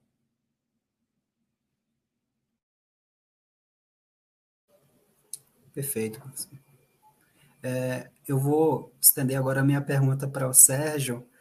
E, Sérgio, vocês com o projeto Comprova, com o Atlas da Notícia, mapeiam tanto a, a desinformação, eu acho que tem um bom respaldo aí do que é mais incidente de desinformação no país, como vocês acompanham com todo esse grupo que está envolvido, e como que está o cenário jornalístico local né, nesses desertos, assim, é, minha pergunta seria assim, onde nasce uma fake news, assim, como vocês conseguem comprovar? É de, da política, é oriundo de empresas com interesses questionáveis, ou é mesmo do, do cotidiano ali, o Irisvaldo fez um meme, se tornou viral e se tornou uma fake news, assim, vocês conseguiram mapear para ter um, um feedback do, de como é esse rastro da, da, da fake news no, no Brasil? Ótima pergunta, Erisvaldo. É, desinformação, ele é um, é um termo guarda-chuva, né? Porque cabe muita coisa ali. Cabe conteúdo de humor, cabe é, notícia falsa, conteúdo manipulado, coisas fora de contexto. E hoje em dia, até verdade pode ser desinformação, dependendo da, do modo como as pessoas é, justapõem as informações, né? Eu tenho falado muito isso, assim, hoje em dia nós formamos é, convicções, nós não, a desinformação formou convicções nas pessoas é, que fazem com que, por exemplo, as pessoas que acreditam que a vacina cause algum mal, se elas se defrontam com uma informação de que uma pessoa é, morreu uh, numa determinada cidade e junto vem a informação de que ela foi vacinada 15 dias antes, é, as duas informações podem ser verdadeiras, mas as pessoas vão, essas pessoas vão fazer a conexão de que há um, um efeito de casualidade aí, é, de causalidade, desculpe, é, que faz com que é, eles acreditem que o que matou essa pessoa foi a vacina. Né? Então, é, nem a verdade é, está é, está absolutamente é, defendida, né, o livre né, da, da, de ser envolvida na desinformação. É, bom, o que, que faz com que isso aconteça? Eu te diria que desinformação é, é um guarda-chuva, tem várias coisas, mas e que a gente obviamente não consegue dar conta muito rapidamente, porque a desinformação tem um pé na, na ela, ela, a desinformação como a gente vê hoje, ela tem um pé na tecnologia, né? E, e a tecnologia ela tem mudanças é, muito drásticas e muito é, e muito recorrentes, né?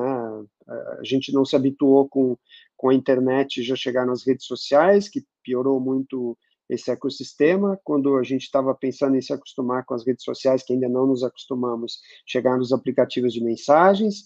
Aí, os aplicativos de mensagens, a gente acha que está conseguindo se acostumar com eles, chegam as novas plataformas de vídeo que tratam qualquer usuário como um criador e aí oferece todo um aporte de, de recursos para que ele possa criar conteúdos que sejam conteúdos muito mais é, interessantes, muito mais atrativos, permite, por exemplo, que você use uma, uma banda sonora de um vídeo em outro, então você pode utilizar todos esses elementos e eles podem produzir é, muita desinformação. Então, nesse, é, com, com, com um fenômeno que atinge tão amplamente a sociedade, eu diria que o, o, o a desinformação que envolve política, e ela é boa parte disso, é a fundamental, a prioritária para a gente enfrentar.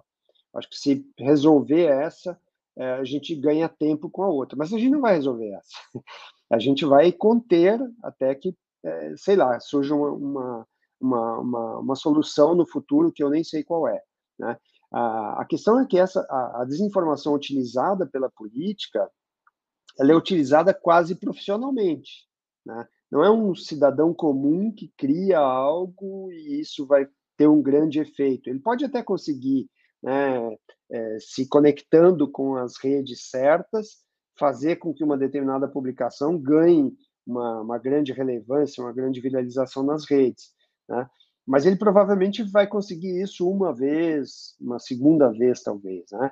A, a desinformação que é é, que é produzida com a intenção de provocar algum dano, de mudar narrativas políticas ou de formar convicções baseadas em conteúdo enviesado, ela se vale de todos os recursos possíveis que, que há na internet. A internet oferece muitos, né, como as possibilidades de fazer medição de qualquer coisa, né, usar esses recursos para produção, é, de poder comparar é, formatos, por exemplo. Então, eu posso fazer que no marketing, aí você conhece muito bem o teste AB, né? De, posso pegar o mesmo conteúdo e oferecer em diferentes formatos para ver qual que consegue melhor performance, né? E aí eu vou ajustando as coisas, né? A gente chega a esse momento em que a verdade pode ser é, usada para desinformação, porque isso foi testado ao longo desses últimos anos, né? Em 2018 a gente olhava para os conteúdos de desinformação que a gente abria verificações, eles todos tinham algum fato, alguma evidência, alguma coisa assim que, que, que, que era que era falso, né, que era enganoso. Então a gente, a gente não saía fora desse eixo ali, quer dizer, a gente a gente não fazia nada que pudesse ser uma interpretação ou algo assim, né? E, e, e, e com o passar do tempo, a gente foi vendo que se a gente ficasse somente dedicado a fazer a verificação desse tipo de fato, a gente não faria praticamente mais nada, porque tudo virou uma coisa diferente, né? É, e a pandemia serviu para dar impulsionamento a isso, né? Então, hoje, é, se a gente pega, por exemplo, alguns conteúdos, é, muita gente diz, ah, vocês estão fazendo verificação de memes ou de, de humor, é, eles são recursos para a desinformação. Infelizmente são. Então, o, o, nós hoje nos obrigamos a fazer uma avaliação muito mais ampla, que vai desde identificar quem produziu e que tipo de intencionalidade tem quem produziu, né? Ver que contexto é, está ali na, na, na, naquela, naquela figura que, ou naquela pessoa que produziu uma, uma determinada peça que está sendo investigada e olhar para o efeito que aquilo teve nas pessoas, né? E esse efeito não se mascara, isso é bom. É, o efeito se dá no comentário. As pessoas manifestam que elas acreditarem em algo que é, que é falso, ou que foi produzido com humor, ou que as pessoas estão dizendo que é só uma interpretação da realidade, elas se manifestam e, e de certa forma, isso trai quem, quem, quem produziu e diz que, que não produziu desinformação, que não há erro, não há mentira, é, ali elas se traem, né? É, e a gente, então, começa a ter que olhar para todo esse universo de informações que, que antes era um conteúdo focado e agora a gente precisa olhar para os dois lados, quem produz e quem recebeu, né? Que efeitos produziu em quem recebeu. Então, é, isso provavelmente não aconteça com alguma coisa que é produzida é, ou disseminada ou levada adiante por uma determinada pessoa por sentimentos, né, como a generosidade. Muitas vezes a generosidade pode levar a disseminação da desinformação.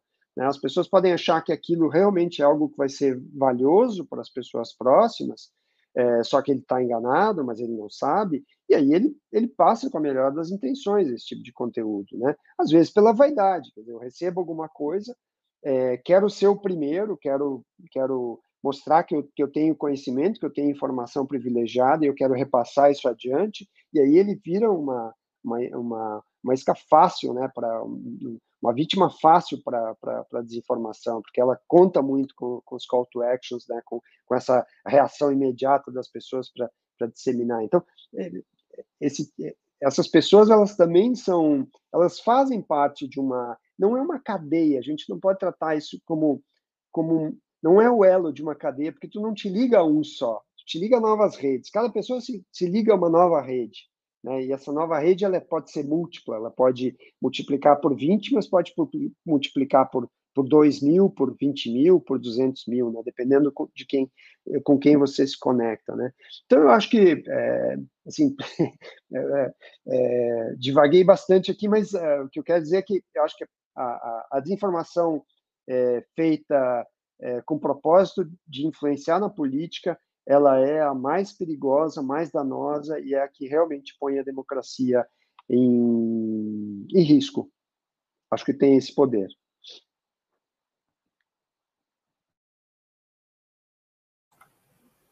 Muito esclarecedor, Sérgio. É, eu vou fazer uma pergunta agora também e eu vou pedir para o Léo se, se, se alguém tiver feito perguntas, é, ele me, me depois me falar aqui, mas eu ainda tenho minhas perguntas também. É, Marta, você que está aí sempre checando é, fake news, consegue ver aí muito o que está acontecendo nesse, nesse ambiente que você acompanha, principalmente no Nordeste, né? E, e a minha dúvida é se existe uma incidência maior de fake news é, algo específico? Eu sei que você, como falou na sua apresentação, que te inspirou para criar o projeto COA foi uma fake news que talvez, eu não sei o contexto exato, mas talvez nasceu de um algo de intolerância religiosa, pode ter sido isso. E com as políticas, é, talvez coisas de cunho político, mas o que você tem visto aí no dia a dia, tem acompanhado, tem combatido, tem alguma fake news que é mais incidente, é sobre eleição, é sobre cunho religioso? É, eu queria que você não me ajudasse a entender um pouco aí de, de como que está esse cenário.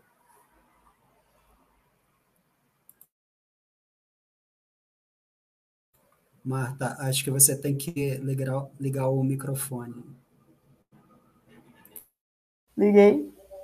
Pronto, obrigada. Eu estava dizendo obrigada pela pergunta, ela é muito pertinente, porque é a pergunta que mais me fazem, é, que quando são jornalistas de fora que perguntam para mim sobre a região Nordeste, né? Inclusive, eu recentemente eu fiz uma. Eu, eu respondi essa pergunta. É, eu acho que o que eu mais noto é, é uma proliferação de boatos né? Então, acho que é por isso que é importante a atuação de debug aqui no Nordeste, que acho que geralmente eu sei que tem um fact-check que faz essa cobertura, assim, das agências, eu estou falando em relação à questão política, que é lógico, em eleições o número é maior, mas eu noto que há um número é, interessante que eu tenho acompanhado em relação à questão de boatos, ou seja, informações sem fontes oficiais que são divulgadas. O que eu, outra coisa que eu noto que o Sérgio falou, é, que é bem interessante, é a questão das sátiras e paródias que são divulgadas no, é, em processos eleitorais aqui na região. Eu falo isso porque a gente já checou isso, né? Por exemplo, tem um vídeo que é muito interessante que a gente checou, esse vídeo eu recebi, tá? É interessante porque tem gente que manda assim, Marta, checa aí. Aí eu ok, vamos ver o que que. Vou ver se é realmente é checável, né? Qual, qual o interesse da pessoa em me mandar, também eu analiso tudo isso, tá? Então, é, o vídeo era como se fosse um vídeo de um ex-prefeito um ex -prefeito daqui de Teresina, que ele infelizmente faleceu, não vou falar como foi o contexto que ele faleceu, é, mas ele era uma conversa, uma suposta conversa dele com Ciro Nogueira. e uh, usaram o vídeo como fosse uma assim como se fosse uma conversa no WhatsApp aberta e eles conversando, né? Como fosse conversando ali. Só que é interessante que vocês podem até pensar, não, mas dá para ver, né, que é montado, né? Mas acredite se quiser, muita gente acreditou. Eu não sei como é que as pessoas. É, é porque eu falo esse caso, por quê? Porque a conversa, até eu não lembro o que era, mas era uma sátira, como fosse um conteúdo sátiro. E aí eu vi pela conversa que muita gente estava achando assim, ah, isso deve ser verdade, eles estão conversando isso. E depois a gente mostrou que era uma sátira e tal. E, então a gente nota que existe muito teor sátiro, paródias, é, também uh, memes, né? E também uh, eu acho que o que mais me preocupa é a questão do deepfake, na verdade. Porque por mais que essa tecnologia, essa questão da inteligência artificial ainda não, não esteja tão atuante aqui, mas ela é preocupante no cenário atual, porque esses vídeos, de certa maneira, que eu tenho acompanhado no TikTok e em outras plataformas, é, que a gente já vê ali o rosto, mas tem gente que acredita, né? Aqui no Nordeste, em outras regiões, e ah, Marta, é por causa da questão do analfabetismo? Não, gente, é a questão mesmo que às vezes as pessoas carecem do jornalismo. O jornalismo é muito importante, é fundamental, e assim, não só a questão das agências, dos projetos que vêm sendo feitos, que vem, que vem atuando aí nas regiões, Norte e Nordeste, é, mas as pessoas realmente, assim, às vezes carecem de, de, entender como funciona, ou querem entender como é que funciona a verificação. Ó, por exemplo, o Sérgio tem um projeto muito bacana no Comprova, que é de ensinar as pessoas mais idosas a saberem como funciona a verificação. E é muito importante, sabe por quê? Porque um dia minha avó me ligou, a minha avó tem quase 80 anos, aí ela falou assim, minha filha, eu não vou me vacinar. Aí eu disse, por quê, vó? Ela disse, porque disseram que vai virar jacaré. Aí eu, gente, eu ri, porque eu pensei assim, minha avó, minha gente, como é que a minha avó acredita na história dessa? E a minha avó é, falou sério, ela disse, minha filha, falaram aqui no interior de São Pedro, Piauí, que vão virar jacaré e eu não vou querer virar jacaré, não. Eu brinquei com a minha avó disse assim, se a senhora virar jacaré, eu viro cobra. Bora se vacinar. Mas eu depois falei brincando, expliquei para ela, e ela se vacinou, já tomou as quatro doses, se tiver mais dez, ela toma também. Então, para vocês terem uma ideia do quanto parece algo assim que não tem importância, ou que não, não, as pessoas não. Como é que uma pessoa acredita numa história dessa? Mas tem gente que acredita. Então, acho que não só a Coal comprova e uh, o Atlas, que tem a importância de fazer esse mapeamento, tá? E todas as situações dos projetos, do projeto Credibilidade, que eu chamo de Touch Project, né, professor? The Touch Project Brasil, correto? Então, assim, é muito importante essas atuações, essas parcerias, porque só cresce e aumenta, né? A questão da, da, de levar a informação verificada para as pessoas, incluindo a minha avó. Agora, minha avó já está ciente. Toda vez que ela está em dúvida, ela me manda um WhatsApp, que ela não sabe muito escrever, então ela me manda uma voz fala: Minha filha, veja esse negócio aí que eu estou achando estranho. Você não diz que é checadora, né? O negócio aí, me fala se é verdade ou não. Então, eu já acho muito bonito isso, porque é, é, importante a gente ver que ela já lá, ela fala, ó, a minha, a minha neta lá em Teresina, ela checa, pergunta para ela. Então, a gente já vê a importância desse papel da COA também, nesse sentido. Perfeito, perfeito. Olha, é, eu, eu, eu vou até pedir para o Léo me confirmar aí, e a Marta também, quanto tempo a gente ainda tem porque eu, eu ainda tenho uma pergunta, só que agora eu vou estender para os três.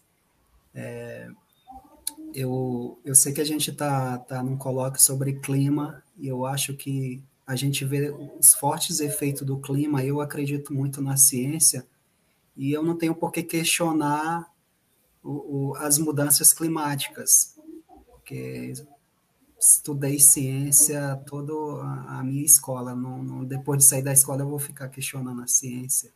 Então, a desinformação, eu acho que ela vai muito de encontro com, com a ciência e, e também aí envolve vários interesses. Eu queria perguntar para vocês, assim, para o professor Francisco, para o Sérgio, para a Marta, é, o maior desafio do jornalismo hoje, que é quem lida diretamente com a informação, são os principais interessados com a informação de fato, é, seria tanto o, a desinformação no quesito de ciência, de política, e assim, eu percebi que, que na, na, nas eleições desde 2018 começou a se dar mais uma atenção a esse tema, e aí vocês me, me, me confirmem isso se, se for fato, é, e eu percebi que foi se dado mais atenção também ao jornalismo local, como as grandes mídias já não eram mais capazes de combater essa desinformação na raiz, ali onde às vezes ela nasce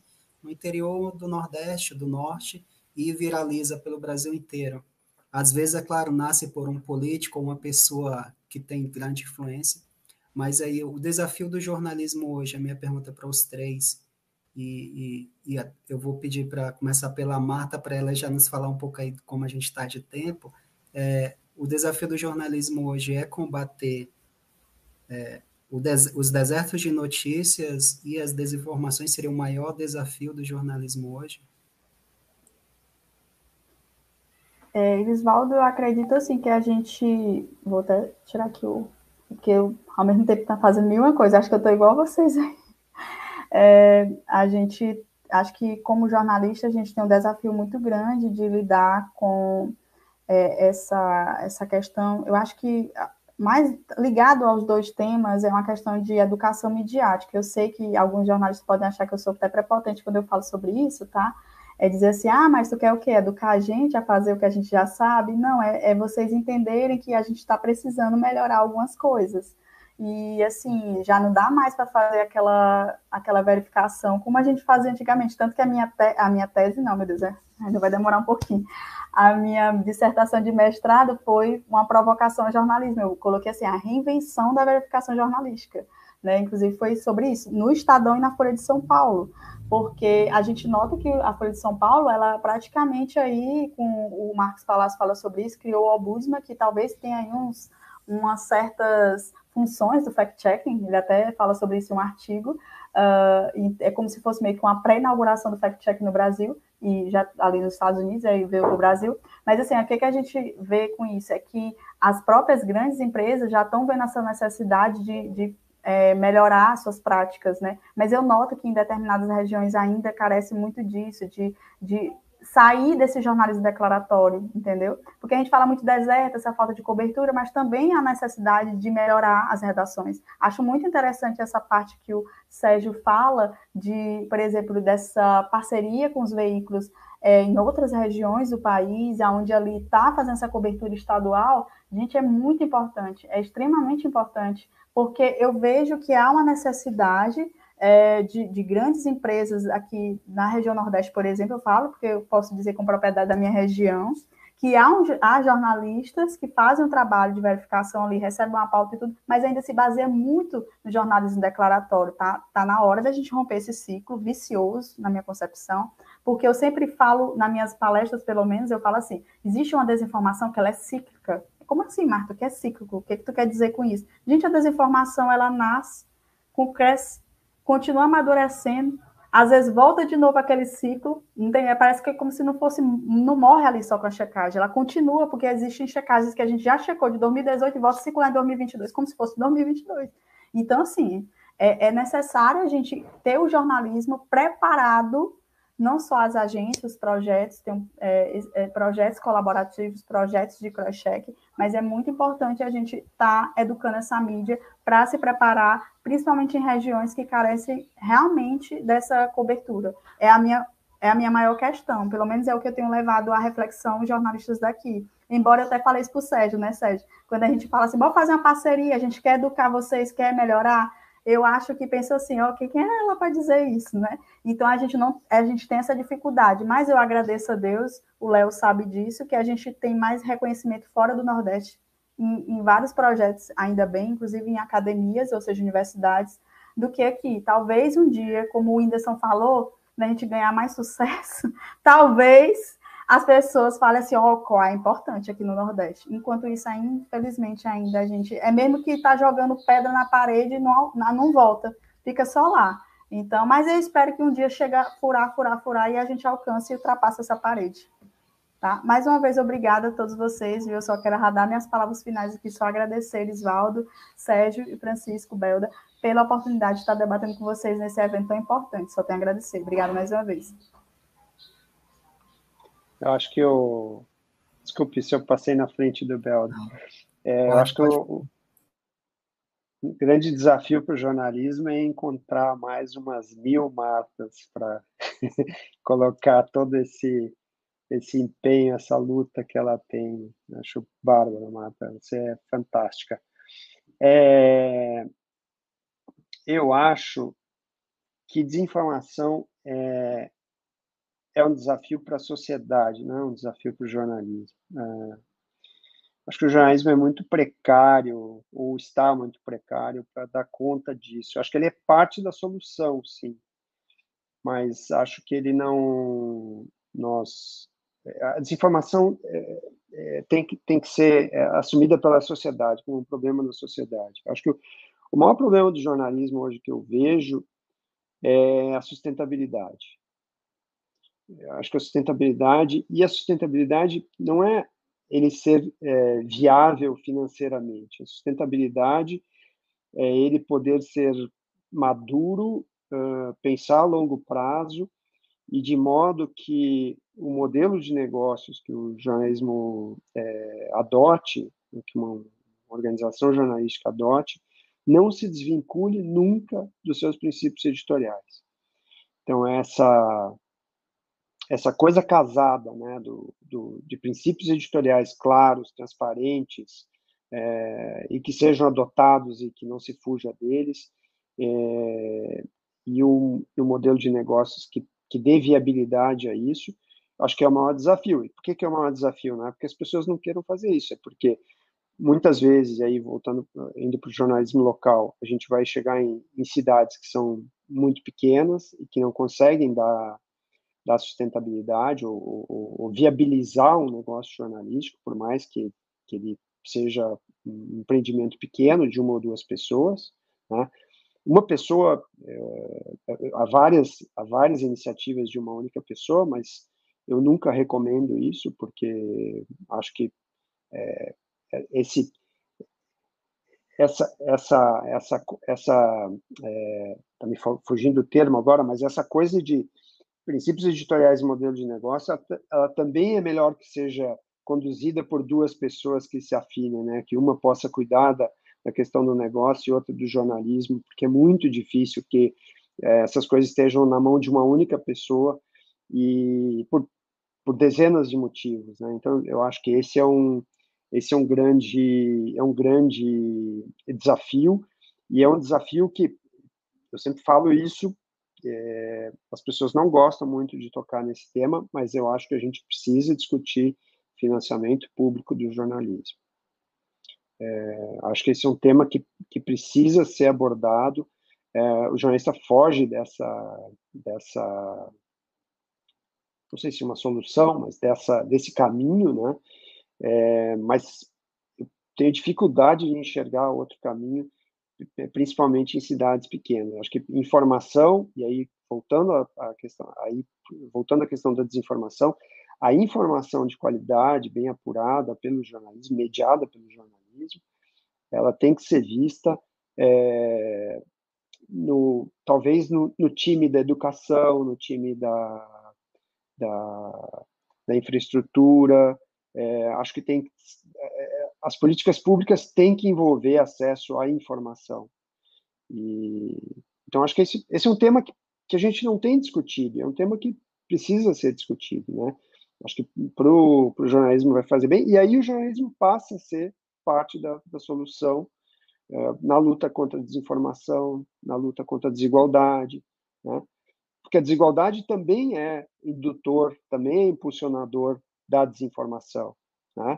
Uh, muito da desinformação, desculpa me alongar, mas isso me ocorre agora assim de falar, é, muito da desinformação ela busca uh, essas reações mais emocionais das pessoas, né, de mostrar para elas como elas estão sendo prejudicadas enquanto outras pessoas estão sendo beneficiadas, entende? A, a sensação da desigualdade, ela é um terreno muito fértil para a desinformação, né?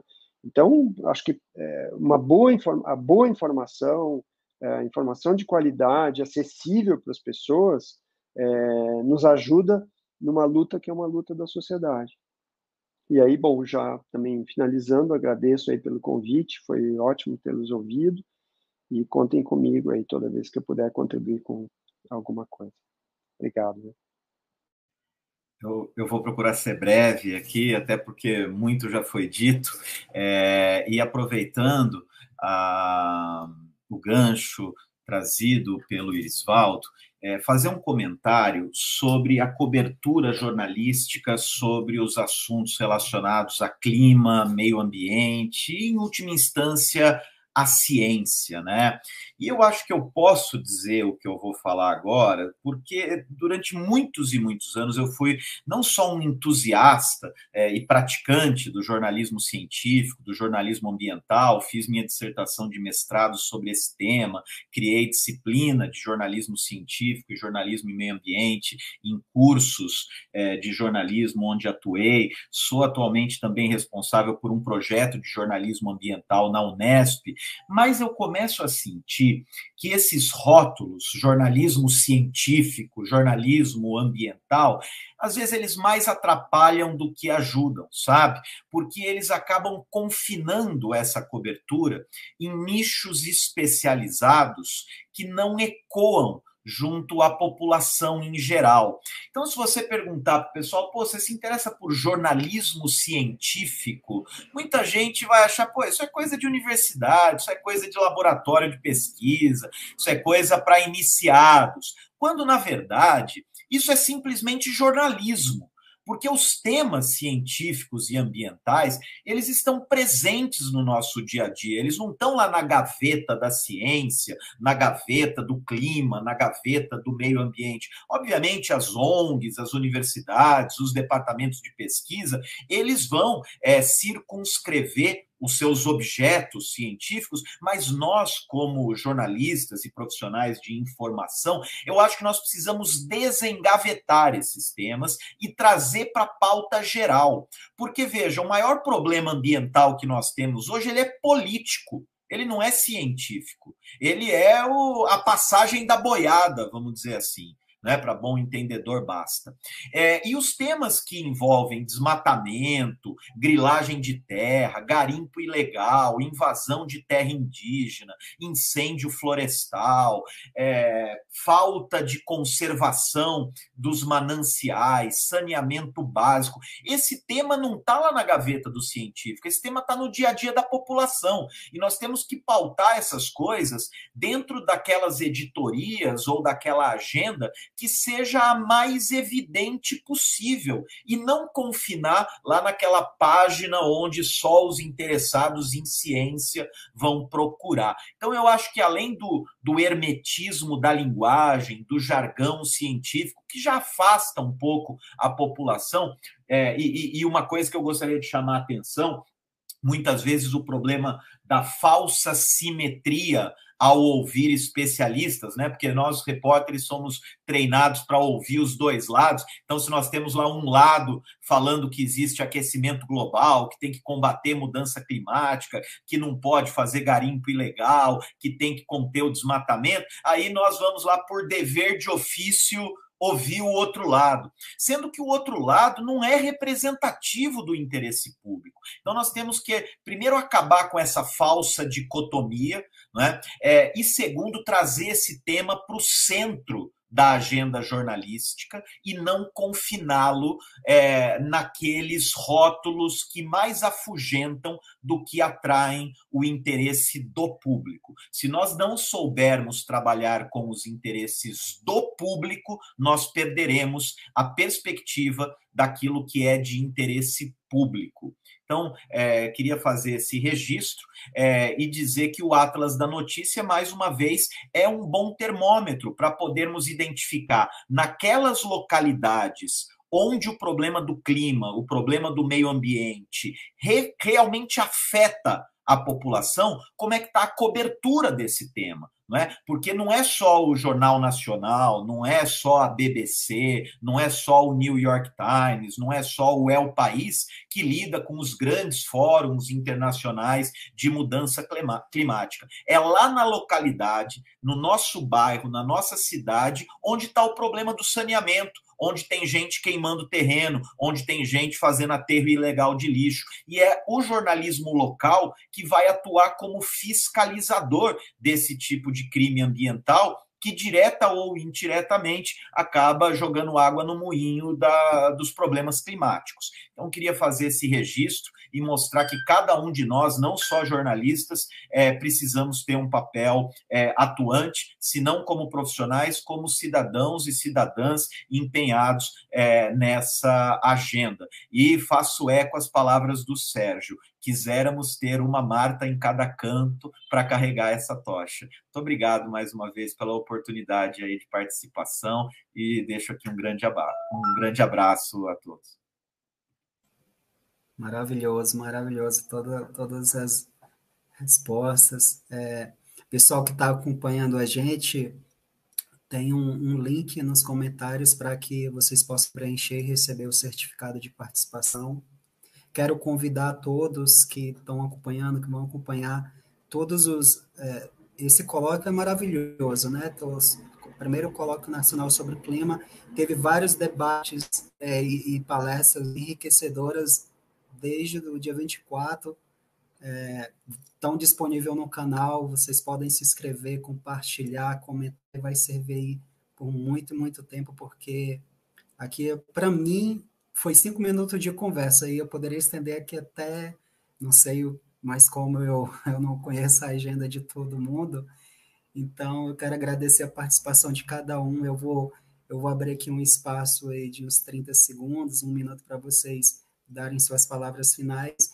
Com o pessoal também que está nos assistindo para acompanhar o, as palestras de amanhã, que são temas enriquecedores.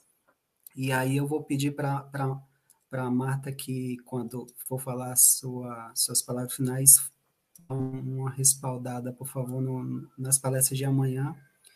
Eu vou sair daqui e já começar a ver as que eu perdi por causa da agenda e, e maratonar a série aí do colóquio até o final de semana.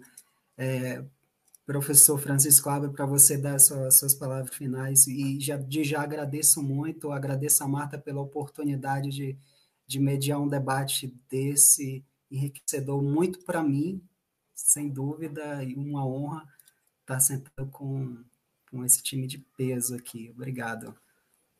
As minhas palavras finais são de agradecimento, são de incentivo, são de congratulação ao trabalho que vocês e cada uma das pessoas que estão nos ouvindo é, fazem e podem fazer em prol de um jornalismo cada vez melhor no nosso país. Eu acho que nunca foi tão necessário um jornalismo local fortalecido, uma vigilância em relação à desinformação. E essa vigilância não é em relação ao outro ou aos outros, né? Não é nos colocar no papel de fiscalizadores e muito menos de, de donos da verdade. Muitas vezes é, nós próprios, como jornalistas, também precisamos de uma autocrítica e notar que a desinformação, ela às vezes é quase que um, um atrativo, porque aquilo que é polêmico, aquilo que é discutível, aquilo até o que é grotesco,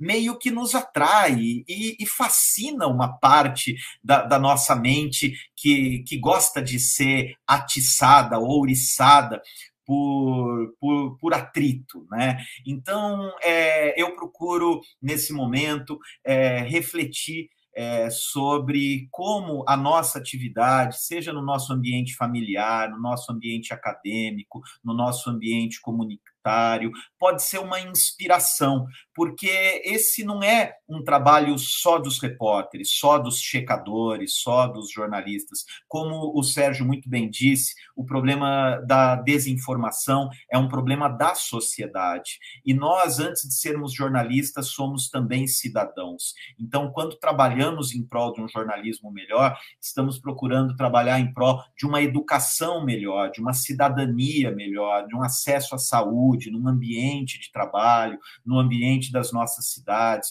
Nosso país é um país que ainda tem uma dívida social é, imensa. Então, nós estamos aqui discutindo algoritmo de tecnologia de informação e muitas vezes ainda não resolvemos problemas do século XVIII. Então, nós precisaremos lidar com a agenda do século XXI e, ao mesmo tempo, resgatar princípios de cidadania há muito tempo é, em dívida é, dentro das nossas atividades. Então, eu gostaria de agradecer a oportunidade de ter trazido um pouco de informação sobre o que nós fazemos no âmbito do Projor. Fica aqui o convite para que vocês possam acessar os nossos sites, os sites dos nossos projetos, o Atlas da Notícia, o Observatório da Imprensa, o Manual GPI de cobertura das eleições, também o Trust Project, que durante alguns anos foi é, coordenado no Brasil por meio do Projor, hoje é um projeto que tem vida própria é, e é uma coalizão global da qual nós fazemos parte aqui no Brasil, entre tantas outras iniciativas. Obviamente, eu estou é, mencionando aquelas é, nas quais o Projor tem uma atuação mais direta, mas eu tenho certeza que em cada escola, em cada faculdade, em cada prefeitura, em cada associação de bairro, tem alguém bem intencionado, assim como a Marta já referida aqui, porque essa é uma construção de todos nós e não apenas dos veículos de imprensa. Muito obrigado e espero ter outra oportunidade de conversar com vocês. Eu nem me atrevo a falar depois do Bel. Eu acho que encerrou muito bem. Eu assino embaixo, eu agradeço também Marta, Isvaldo, Léo, que está aí nos bastidores, professor Belda, prazer revê-lo. É uma alegria poder ter participado aqui com vocês. E todos eu admiro muito. Marta e Elisvaldo conheço há menos tempo, mas admiro muito a força de vocês, que vocês é, têm feito. E só, só tenho satisfação de participar de, de qualquer evento que vocês é, promovam, tá bom? Muito obrigado a todos, obrigado por todo mundo que nos acompanhou até agora. E um abraço. Ah, eu só quero não ser longa, obrigada mais uma vez, Francisco, Sérgio, professor Francisco Belo, Sérgio, Elisvaldo, por tudo. E dizer amanhã, as mesas, duas mesas são sobre leis, é, sobre recursos ambientais e transparência. Então, vai ter muito advogado, na verdade, jornalista no meio. Mas tem muito ambientalista, a gente teve mais de 250 inscritos, tem professores até de Portugal, tem gente de outros meios aí, então é muito legal, muito bacana. Então, mais uma vez, obrigada, gente. Beijo, tchau, tchau, obrigada.